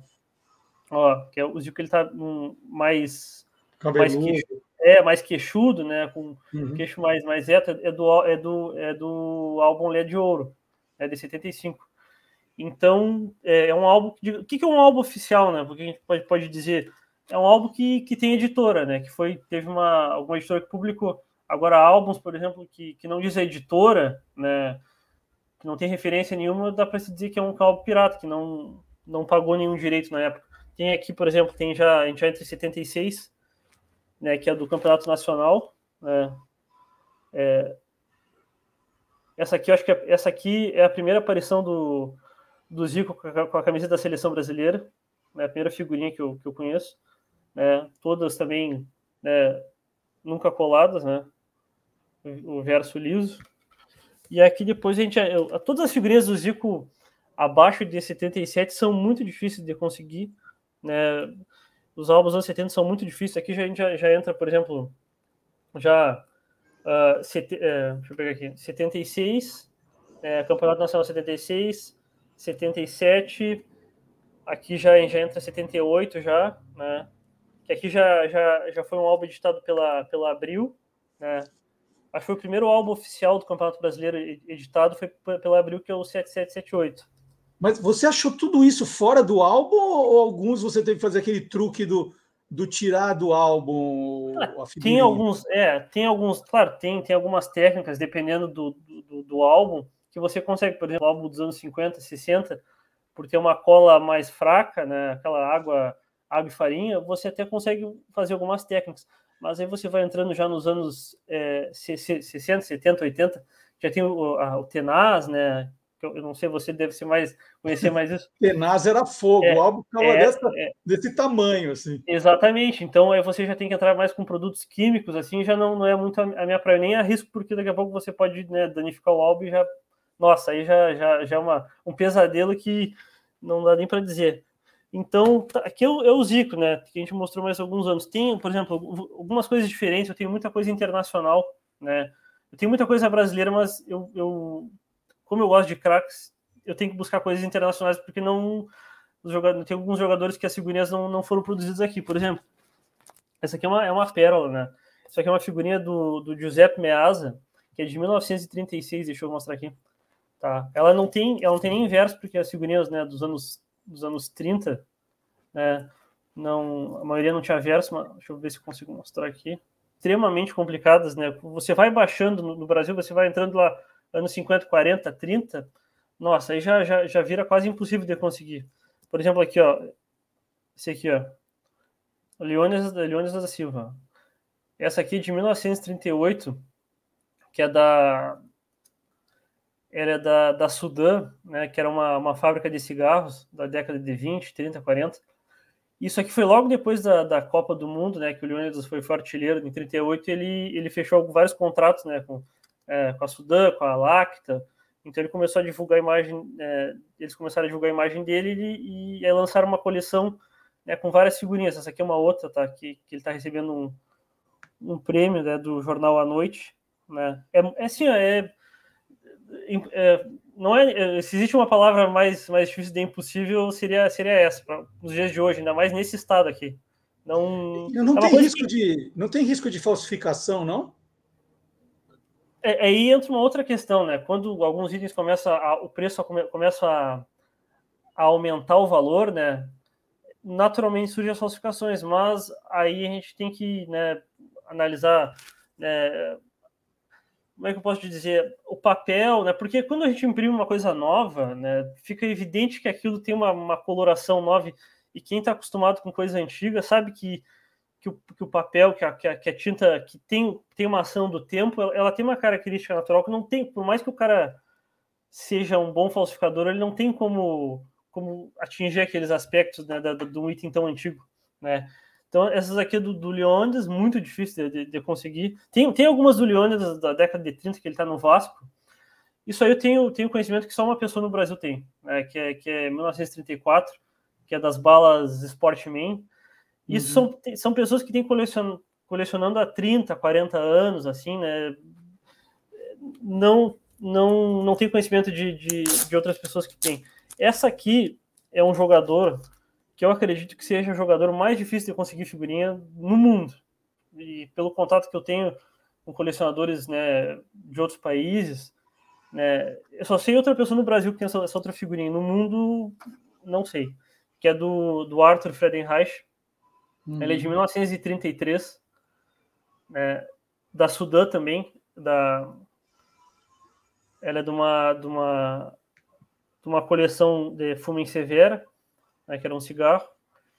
Isso aqui caiu, na verdade, assim, ó, uh, esse tipo de coisa para a gente pegar tem que ser cair no colo, digamos assim, né? Eu comprei uma carteira de cigarros antiga né? E vinha com várias figurinhas, né? E aí eu fui, parece mentira, né? Fui olhando assim, né? As figurinhas de alguns jogadores da seleção de 1938. Aí daqui a pouco eu vi o Leônidas que tá ali. Aí fui olhando, olhando, daqui a pouco eu vejo assim Arthur Friedenreich, né? Eu pensei assim, não, sabe? não é possível, né? O que, que é isso, né? Aí a gente vai, vai, não, não acredita no primeiro momento, né? E aí a gente vai, vai, vai, vai pesquisando mais e, e vai se dando conta do, do que, que é aquilo ali, né? Do que, que representa, né? É um, é um, tesouro nacional, digamos assim, né? Porque se você vê do Arthur Friedenreich, uh, existem até poucas fotos, entendeu? Então, isso aqui me parece que representa até um é um, um achado fotográfico, uma referência fotográfica dele da, da época no São Paulo. Então, enfim, não é difícil de, de, de e tudo que você coleciona é de papel? São revistas, fotos, figurinhas? Ou tem camisa, tem troféu que vai aparecendo e que você enxerga com valor histórico? É, eu prefiro mais o item impresso, porque, não sei, por exemplo, troféu, medalha, essas coisas é, é mais difícil de, de, de guardar, né? Começa que o volume começa a ficar muito grande. E eu com mais no papel, mas não, é, não são só figurinhas, por exemplo. Claro, eu tenho aqui não, o tempo não é, não é muito grande. Por exemplo, aqui eu tenho que, por exemplo, a primeira figurinha do, do Badio, é de, ela é de 85. Tá. Essa aqui, uhum. ela tem uma, ela tá autenticada. Eu acho que eu, eu acredito que tenha sido o primeiro brasileiro a, a mandar autenticar figurinhas e, e trazê-las de volta. Não, não vendi. Né? Eu, eu, pelo contrário, hoje eu até tento repatriar algumas figurinhas que saíram e eu tento trazer de volta né, para a minha coleção. Né? Então, aqui tem a do. Essa aqui é, do, é um outro interessante. Essa aqui é a primeira, primeiro card do Messi. Primeiro item impresso do Messi no mundo. Né? ela é de 2004, da coleção né, é, Mundicromo, tá? Ela tem uma nota bem alta, Near Mind, né? É o primeiro card no mundo. Tem outros de 2004, mas esse aqui é o primeiro, é o primeiro impresso dele, né, do, do, do Messi. Aqui já entra no, em figurinhas do, do Pelé, que tem, tem são muitas para mostrar, mas aqui, por exemplo, tem uma de, aqui de 58 do álbum, álbum Titulares, né? Aqui já é do, do álbum Aquarela, né, de, de 58. Aqui de uma, de uma coleção bem, bem famosa que a gente tem aqui da, da Kigol, né, também são nunca colado. Uhum. Essa aqui é uma figurinha, é, ela é, tem um valor histórico porque ela, ela é a primeira figurinha, deixa eu ver se eu consigo mostrar aqui. Aqui. Ela é a primeira figurinha do Pelé em, é, em formação pelo time do Santos. Ele tem, tem uh, outras figurinhas, mas o Pelé em 58 está pela seleção brasileira. Essa aqui é a primeira dele é, em formação pelo time do Santos. Ela é de 58, do, do álbum é, Balas, Balas Campeonato. Então, ela é a primeira do Pelé em formação. Aí depois a gente entra outras aqui, né? É, 59 já. Né? Pelé. Deixa eu botar aqui. aqui. Tem Aí a gente já vai, já vai, já vai subindo. Tem muita, tem muita coisa. O Pelé na época era, era, era um garoto não propaganda teve... muito forte. Você está falando do Pelé, mas não teve recentemente um grande leilão aí de uma figurinha do Pelé que estava valendo uma, uma fortuna, Andreas? Pois é, teve, teve essa, essa história que é o seguinte, né? Lá, um dia de manhã, abriu uma minha página no Facebook lá que eu, que eu uso para garimpar figurinhas. E aí eu vi um stories, né, de, um, de uma uma senhora lá que, que é vendedora de brinquedos e vi uma figurinha assim que ela botou, né, despretensiosamente, né, escrita assim, raridade anos 50. E aí tinha a figurinha do Pelé lá com, com Pelé com bigode, né, com cabelo moicano. E eu olhei aquilo assim, e eu já, eu já conhecia aquela figurinha, né, já sabia que é, era um unicórnio, digamos assim, essa figurinha, né, pelo, entre os, os colecionadores. E eu olhei aquilo e eu né, fiquei em choque, assim, né, como assim, né? Só que aí eu pensei assim, pô, no momento que eu entrei em contato com ela para saber alguma informação, tenho certeza que mais 500 pessoas, no mínimo, vão entrar em contato com ela. É. Porque ela era é uma vendedora, negociante de brinquedos e as pessoas, quando muita gente te assedia num item, a pessoa fala, opa, né? Uhum. Tem alguma coisa diferente. Então, lá, começando a, a, conversando com ela, eu, eu, eu senti que a comprar eu não, não conseguiria o item porque a pessoa já estava né, assustada. O nome dela é Beth ela já estava assustada com aquele assédio. Né? Pessoas que ela nunca tinha visto na vida queriam ir na casa dela. Uhum. E aí eu falei assim, né? Eu pensei assim, não, vou, vou ser né, 200% honesto com ela e vou falar o que está acontecendo, né? Para poder participar disso. Porque eu sabia que talvez. É, a gente não pode dizer que, que, que, nunca vai conseguir um item, né? Mas a probabilidade, a probabilidade seria muito difícil. Então eu pensei assim, pô, quero participar disso de alguma maneira. Aí eu falei assim, pô, Beth, negócio é o seguinte, né? Que você tem na mão é, é a primeira aparição do, do Pelé num, num, álbum de figurinhas e a gente tem que colocar isso num leilão lá fora, porque né, o meu instinto diz que essa figurinha pode atingir um, um valor estratosférico e eu quero te ajudar a fazer isso. Então essa foi, foi a minha ideia inicial para ela, né? Claro, aí a partir daí a gente foi, foi conversando, foi, foi se conhecendo, foi pegando confiança um no outro, foi, né, eu tive que né, fazer um estudo de um, né, de um processo para conseguir juntar informações da, daquele álbum, porque até o álbum ele é difícil de conseguir. A imagem, não tem imagem. Agora, depois do leilão começou a aparecer, mas antes não tinha. Então eu tive que fazer um trabalho de, de pesquisa para a gente provar que realmente aquele, aquela figurinha era de 57. Porque não basta, ah, o Pelé, tá, o Pelé tem o bigode americano, tá? Realmente é uma imagem desconhecida. Mas daí é, ele se diferenciar de uma outra figurinha tem que ter o ano de 57. Então, isso foi uma outra coincidência que eu acabei, é, pelo verso da figurinha, ter um, ter um endereço da fábrica antigo, a procurando em jornais da época, eu consegui é, descobrir uma alteração de, de, endereço da, da fábrica da Balas Americana num jornal de novembro de 57, muda, informando que o endereço estava sendo é, é para uma outra rua, acho que era da rua Domitila, Domitila para a rua do gasômetro. Então, quer dizer, pô, se, se ali na figurinha estava o endereço antigo, quer dizer que a figurinha até novembro de 57 do anúncio de jornal ela era. Então, uhum. foi o, o, determinante. A gente autenticou, botou no leilão e o resto é, é, é história. Foi a, até o momento foi a, foi a segunda maior venda da, de uma figurinha de futebol da, de todos os tempos, da história. O Andres, quando eu comecei a te apresentar aqui, né, eu falei que você transformou essa paixão, esse hobby num, num trabalho, num negócio. Isso. Então eu estou percebendo assim que você é um cara que sabe ir atrás do, do, das, das, raridades, né, das preciosidades, né, tem coisa ali que você é, compra para revender, né, você está trabalhando com, com esse tipo de, de negócio. Agora, como é que você determina o que fica com você é. e o que você vai vender? Porque assim, eu, eu, vejo que você é um apaixonado pelo negócio. Você gosta de futebol, gosta dos ídolos. Então, assim, é, é, eu fico imaginando assim, não, é o cara que gosta de pizza, mas abre a pizzaria. Não, essa aqui é, não, vai, vai dar prejuízo. É. é. Como é que você separa? Fala assim, não, essa eu vou vender e essa vai ficar comigo. Eu pois teria é, eu uma tenho... maior dificuldade nesse negócio. Pois é, eu tenho, tenho um exemplo de um item que eu separei para ter para mostrar que eu não vendi, né? E que provavelmente, se eu receber qualquer. Olha, prova, provavelmente tem que ser uma coisa que, pô, o cara vai, pô, vai, vai mudar minha vida. Então, hoje eu penso assim, pô, se, se mudar minha vida, eu negocio. Se não, fica aí porque né, eu sei que eu não vou vender novo. Isso aqui, com certeza não. Isso aqui é um achado, né? Eu sou, eu sou gremista, né? É, claro, hoje até não, não tô, tô acompanhando muito como antes, né? Mas eu sou gremista. Isso aqui, ele é um... Ele não é um passaporte, ele é um visto de trabalho tá?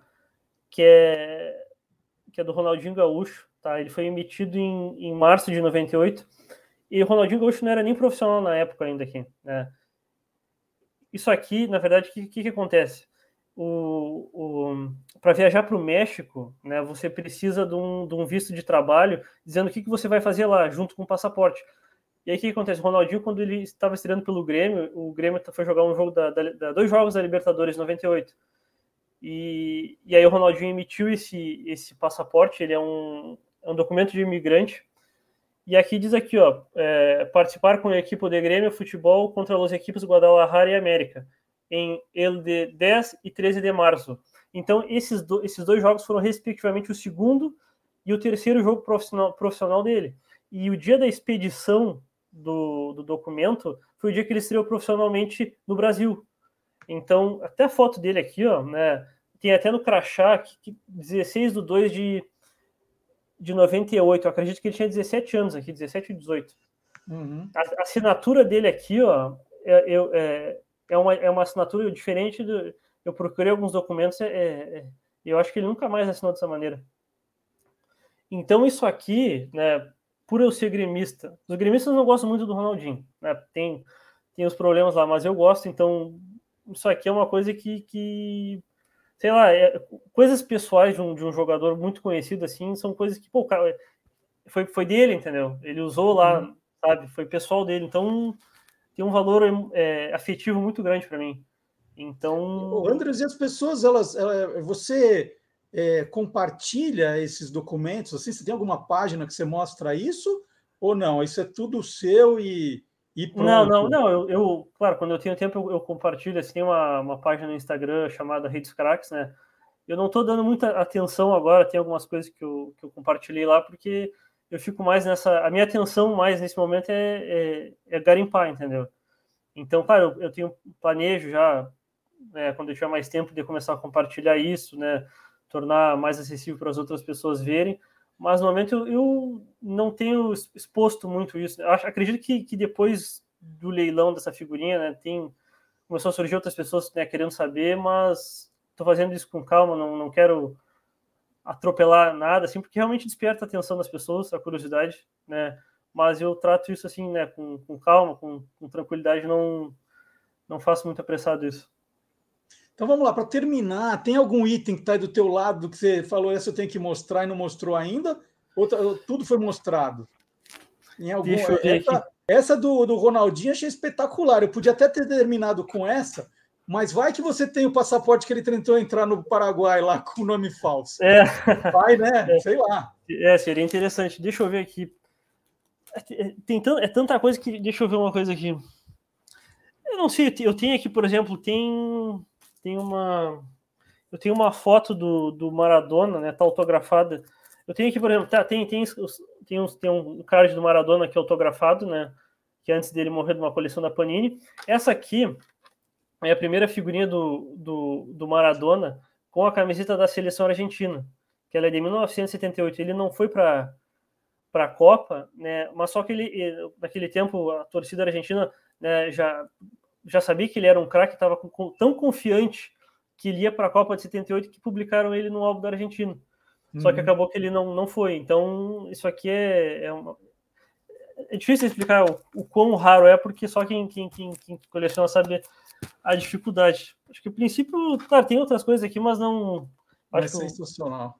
Sensacional. Eu queria muito agradecer, fazia tempo que a gente não mostrava um colecionador aqui no programa, estava morrendo de saudade, hoje a gente conseguiu o grande colecionador aí de, de revistas, figurinhas, né, dos, dos craques, como ele mostrou, do passado e do presente. O Andrews Dalek é o rei dos craques. Quem quiser entrar na página do Instagram vai ver mais algumas das coisas. E, e, o Andrews, ele tem também uma coleção interessantíssima de gibis, mas essa a gente deixou para fazer ainda esse é. ano, mas mais para frente, que senão era muita coisa para a gente mostrar, é a gente fica louco aqui. Mas foi incrível. Mas, Grande coleção, que... você é louco por futebol de verdade. Adorei é, eu, conhecer. Eu gosto da, da, da história assim, do, do, do item, eu gosto de procurar né, o que, que aconteceu, qual é a história por trás do item, eu acho isso o mais importante. Mas enfim, eu que agradeço a, a, oportunidade de estar no seu programa, eu acompanho você já há vários anos, assim, né? lembro de entrevistas, eu lembro a primeira, a primeira entrevista que eu vi, né, que eu vi você, acho que foi uma entrevista do, do Kenji Sakamoto de, de gibis lá, mas faz muito tempo, né? E, pô, isso foi uma das primeiras coisas que me chamou, chamou a atenção, então fico feliz de estar fazendo essa entrevista com você, mostrando um pouco para as pessoas de alguns itens da, da minha história e é, obrigado pela, oportunidade. Eu que agradeço. Então a gente conversou com o Andros Dalé. Vamos voltar a conversar com ele sobre gibis em breve. E agora aqui no programa eu vou chamar o Gilmar Lopes, que conta para a gente, né? Pega uma notícia da semana, se ela é verdadeira ou farsa. Andros, muito obrigado, hein? Obrigado.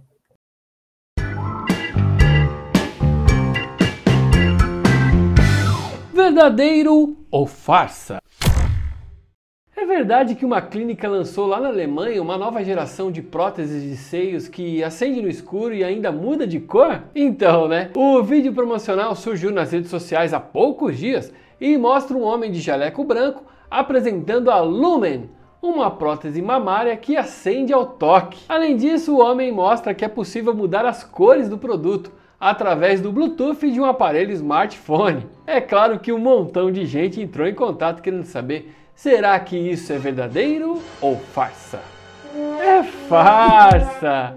Tudo não passou de uma brincadeira de 1 de abril criada em 2021, mas que só ficou famosa em fevereiro do ano seguinte. O vídeo foi publicado no canal da Clínica Lucerne no YouTube no dia da mentira de 2021 e teve pouco mais de 40 mil visualizações. Já o recorte do vídeo, que se espalhou como se fosse real, já foi visto milhões de vezes.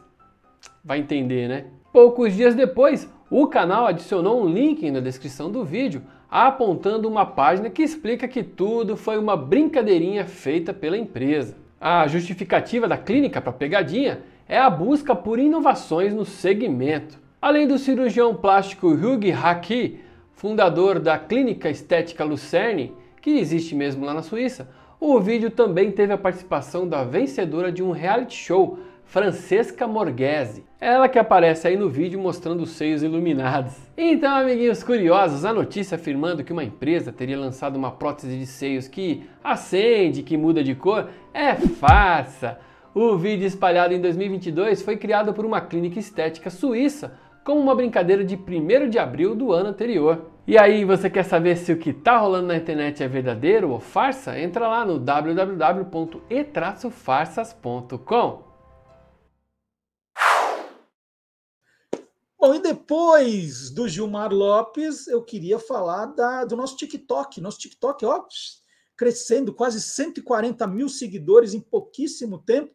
Estão se divertindo aí com os vídeos que nós publicamos, vídeos de um minuto no máximo, com uma explicação curiosa sobre algum tema. Né? Pode ser uma marca, pode ser uma data, pode ser uma curiosidade. O que interessa é que a curiosidade tem que ter começo, meio e fim e não pode durar mais que um minuto. Essa é brincadeira. Hoje o TikTok permite você publicar vídeos de até 10 minutos, mas não. Mas quer, quer eu falando bastante, vem aqui no YouTube. Né? Falando pouquinho, está lá no TikTok. Vídeos também que são compartilhados no Instagram. E essa semana, o vídeo que bombou foi a explicação da quarta-feira de cinzas. E então vou rodar. Assim, a gente sempre faz, pega o, o campeão da semana e roda aqui para você olhar. Qual é a origem do nome Quarta-feira de Cinzas? Tem gente que diz que é porque quando acaba o carnaval ele só tá o pó, né? Mas não é bem isso e eu explico. A quarta-feira de cinzas marca o início da quaresma, um período de preparação para a Páscoa na tradição cristã. São 40 dias em que os prazeres deveriam ser deixados de lado em favor de jejuns, orações, caridade. Por tradição, esse período começa na quarta-feira depois do carnaval e acaba no domingo de Ramos, uma semana antes do domingo de Páscoa. Só que o Papa Paulo VI mudou essa regra e a quaresma tem agora 44 dias. Ela só termina na quinta-feira santa. Bom, e o nome? A quarta-feira de cinzas ganhou esse nome porque havia o costume de se marcar a testa dos fiéis com as cinzas bentas de uma fogueira, em sinal de penitência e de arrependimento dos pecados. A ideia é lembrar que somos pó e ao pó da terra retornaremos. Tá aí, se você quer mais curiosidades, tem também o Guia dos Curiosos, edição fora de série. São curiosidades também bem curtinhas, né? muito bem ilustradas. Pela primeira vez, um Guia dos Curiosos. Olha, quem inventou essa placa do, do silêncio aqui na, nos consultórios, hein? Você sabe? Sabe dessa história? Tá tudo explicadinho aqui. Olha aqui, aqui sobre super-heróis, né? Tem bastante coisa, são 18 temas diferentes. Ó. Aqui, curiosidades das redes de fast food, a evolução das logomarcas, bastante coisa. Vocês vão se divertir, prometo, viu? A moedinha do Tio Patinhas, da, ah, e aí conta a história da Caixa Forte, do Tio Patinhas, tem muita coisa. 18 temas, vocês vão se divertir, ó.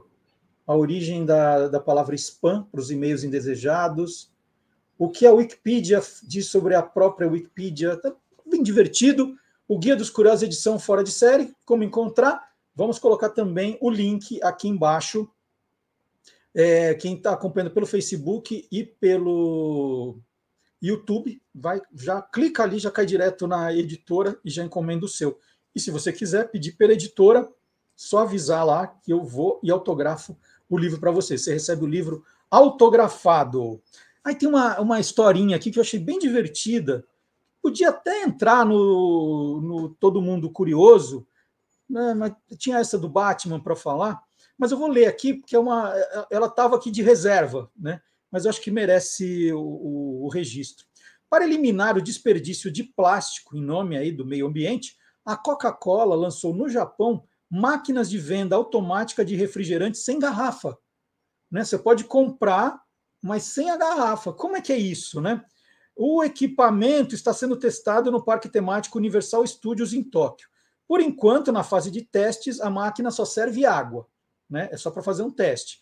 Mas para recolher a bebida, o público terá que trazer as suas próprias garrafas. Vai sair o refrigerante como se fosse no copo, né? Mas você põe a garrafinha ali, tampa e sai. Essa é a ideia. Vai ter lá um enxaguador para os usuários lavarem suas garrafas antes de usar mas a máquina vai vender também garrafas reutilizáveis. Né? Vamos ver se é, como isso vai funcionar.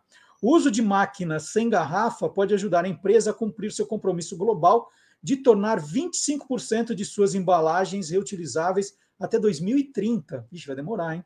O braço japonês da Coca-Cola promete instalar 500 dessas máquinas de venda automática em todo o país até 2025. Mas isso é no Japão, tá, gente? No Japão. Se você não recebe ainda a nossa newsletter, né, vou, vou, dar o caminho das pedras aqui. É só entrar no site do Guia dos Curiosos, aqui do lado direito, vocês vão ver né, o, o quadrinho fazendo esse convite para você assinar. É só colocar o e-mail em que você deseja receber essa newsletter e toda sexta-feira às 8 da noite nós vamos enviar no, nesse e-mail a nossa programação. O que vai ter no Olá Curiosos do sábado? O que, que a gente colocou de novo na, nas nossas redes sociais, o que bombou das curiosidades que a gente publicou. Então é um cardápio de curiosidades para você aí conhecer o, o melhor o trabalho do Guia dos Curiosos. É uma vez por semana. Nós só precisamos do seu e-mail, não precisa de dado nenhum seu. Não vamos importuná-lo por qualquer outra coisa. Esse seu e-mail não será vendido, né? É só para criar esse canal de comunicação com, com você, né? Para que você receba tudo que a gente está fazendo de diferente. Ah, vai ser um livro novo? Vou avisar você. Vai ter uma noite de autógrafo? Vou avisar você, mas tudo dentro da nossa newsletter uma vez por semana. Né? Não vai ter importunação nenhuma. Agora, se você fala assim, não, mesmo um eu não quero receber, depois você se descadastra e pronto, para de receber e não se fala mais nisso.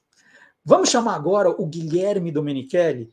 Lembra que eu falei de um bicho chamado cucaburra? Gente, ele, perguntou para mim assim, falou assim, você, é, eu posso falar sobre a cucaburra? Eu falei, hã? Né? Pode, não sei o que é isso, pode falar. Fala, não, você já ouviu falar sim, você que, você que não sabe. Vamos ver se você já tinha ouvido falar também e não sabe.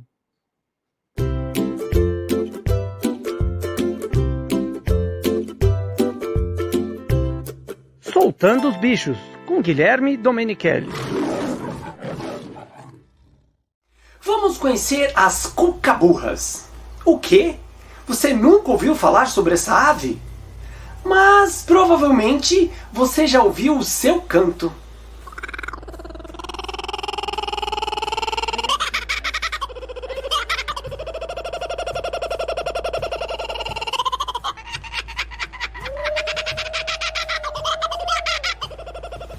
Ah, agora sim, né? Então vamos conhecer mais sobre esse animal bem curioso. A cuca-burra é nativa da região leste da Austrália. Foi introduzida no sudoeste da Austrália, na Tasmânia e na Nova Zelândia. Isso porque as cucaburras têm a fama de caçadoras de cobras. E como as pessoas geralmente têm medo e não gostam de serpentes, elas levaram os cucaburras para muitos lugares da Oceania, com o objetivo de eliminar as cobras. Vivem em florestas de eucalipto, em bosques, parques e jardins das cidades. O canto é usado principalmente para demarcar seus territórios. E muitas vezes essas aves cantam em bando, em grupo, emitindo sons muito altos.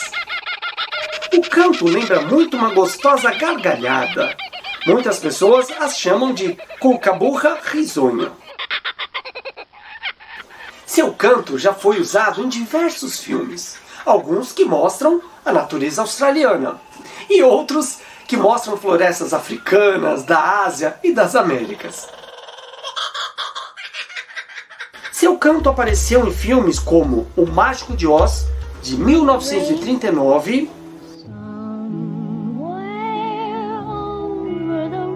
O Tesouro de Sierra Madre, de 1948, A Família Robinson, de 1960 e Jurassic Park O Mundo Perdido. A vocalização do golfinho Flipper da série de televisão dos anos de 1964 a 1967 é um canto de cuca-burra modificado.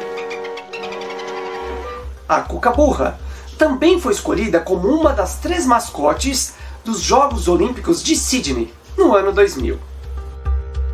Era Millie, uma ecdna, Sid, o ornitorrinco, e Oli, uma cuca-burra.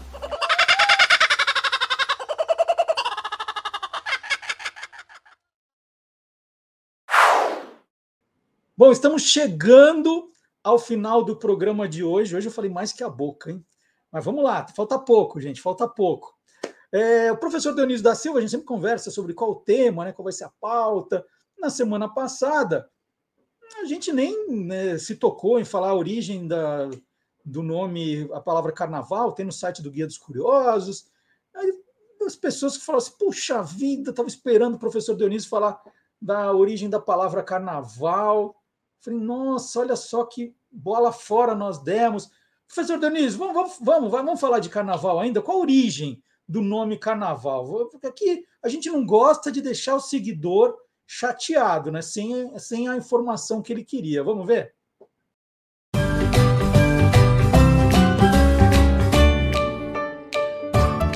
palavra nua e crua. A palavra carnaval é de origem controversa, mas o mais provável é que tenha vindo do italiano carnevale, por sua vez, radicada no latim carros navalis, carro naval. Tanto na Grécia antiga quanto na Roma antiga, em festas que ocorreram entre os séculos VII e VI a.C., na Grécia, Dionísio, e em Roma, o mesmo deus com outro nome, Baco, protetores das vinhas, do vinho, da sensualidade, saíam é, do mar nesses barcos e vinham abençoar a, a agricultura, eram deuses agrícolas. E então nasceu daí o festejo com este nome. Mas o curioso é que em Veneza, na Itália, apareceu também no, no baile de máscaras a primeira vez no alvorecer do segundo milênio em que a mulher é chamada de gata, porque ela trazia a máscara de uma gata no rosto. Se sabia que era mulher, mas não se sabia quem. Bom, nós estamos chegando ao final do programa, e eu sempre digo aqui que o programa termina é, aqui no YouTube, no Facebook, no Spotify, mas ele continua durante toda a semana nas nossas redes sociais, no site do Guia dos Curiosos. Então sempre tem novidade. Vou dar um exemplo rápido aqui de uma curiosidade que saiu só no Instagram e no Facebook, que é sobre a banda ABBA, né? Que é essa aqui, ó. É, a banda ABBA, né? O ABBA quase teve outro nome e tá lá o texto. Quando o quarteto sueco começou a se apresentar, ele era chamado de Bjorn e Benny, Agneta e Frida. Em 1973, um jornal sueco resolveu fazer um concurso para escolha de um nome melhor. Né? Isso era muito grande, o nome todo mundo. O grupo gostou, a princípio, de três sugestões: Baba, Friends and Neighbors, né, que é amigos e vizinhos, e Alibaba. no final das contas, né, quando tiveram que escolher, os quatro pensaram bem, deixaram as sugestões do jornal de lado e escolheram ABBA, que é formada pelas iniciais deles também, né? Que é Agneta, Bjorn, Benny e Anne Fried, né? Ana Frida. Então, essa é a curiosidade que você podia ter visto já essa semana no Instagram e no Facebook do Guia dos Curiosos. Bom, nós estamos chegando ao fim do programa de hoje e nós vamos terminar com música. É, com música. Uma, eu disse que é a música mais premiada do ABBA, música que completou 48 anos ontem. É, Waterloo foi lançada na Suécia em 4 de março de 1974. No ano anterior, o ABBA tinha terminado o festival Eurovision da canção em terceiro lugar com Ring Ring, né? 74, terceiro lugar, né? É, foi bom. Então, Waterloo foi a aposta daquele ano, de 74, e deu certo. A música venceu o festival e transformou o quarteto sueco em fenômeno mundial. Em 2005, ela foi considerada a melhor canção dos primeiros 50 anos do festival. Olha que demais. Então, nós vamos ouvir no encerramento do Olá Curiosos de hoje, Waterloo com a banda Beck e os Tiozão. Estou saindo, mas sempre deixando aquele recadinho para você não esquecer de deixar o seu like no programa, é, deixar o seu comentário, pessoal do chat. Agora, todo mundo lá para os comentários, para deixar um comentário também. Pessoal, vamos compartilhar o programa, é tão fácil compartilhar. Quem está no Facebook, então, é moleza. Avisar mais gente para acompanhar. Dá para assistir o programa também a hora que quiser, né? Não deu para assistir inteiro hoje. Pega um pedaço, um pedaço amanhã e depois de amanhã e continua assistindo. Vão continuar juntos aí nessa, nessa trilha, tá bom? Então, até sábado que vem, quinta-feira, a segunda parte das grandes mulheres da televisão, no Quem Te Viu, Quem TV com Magalhães Júnior. Tchau, gente!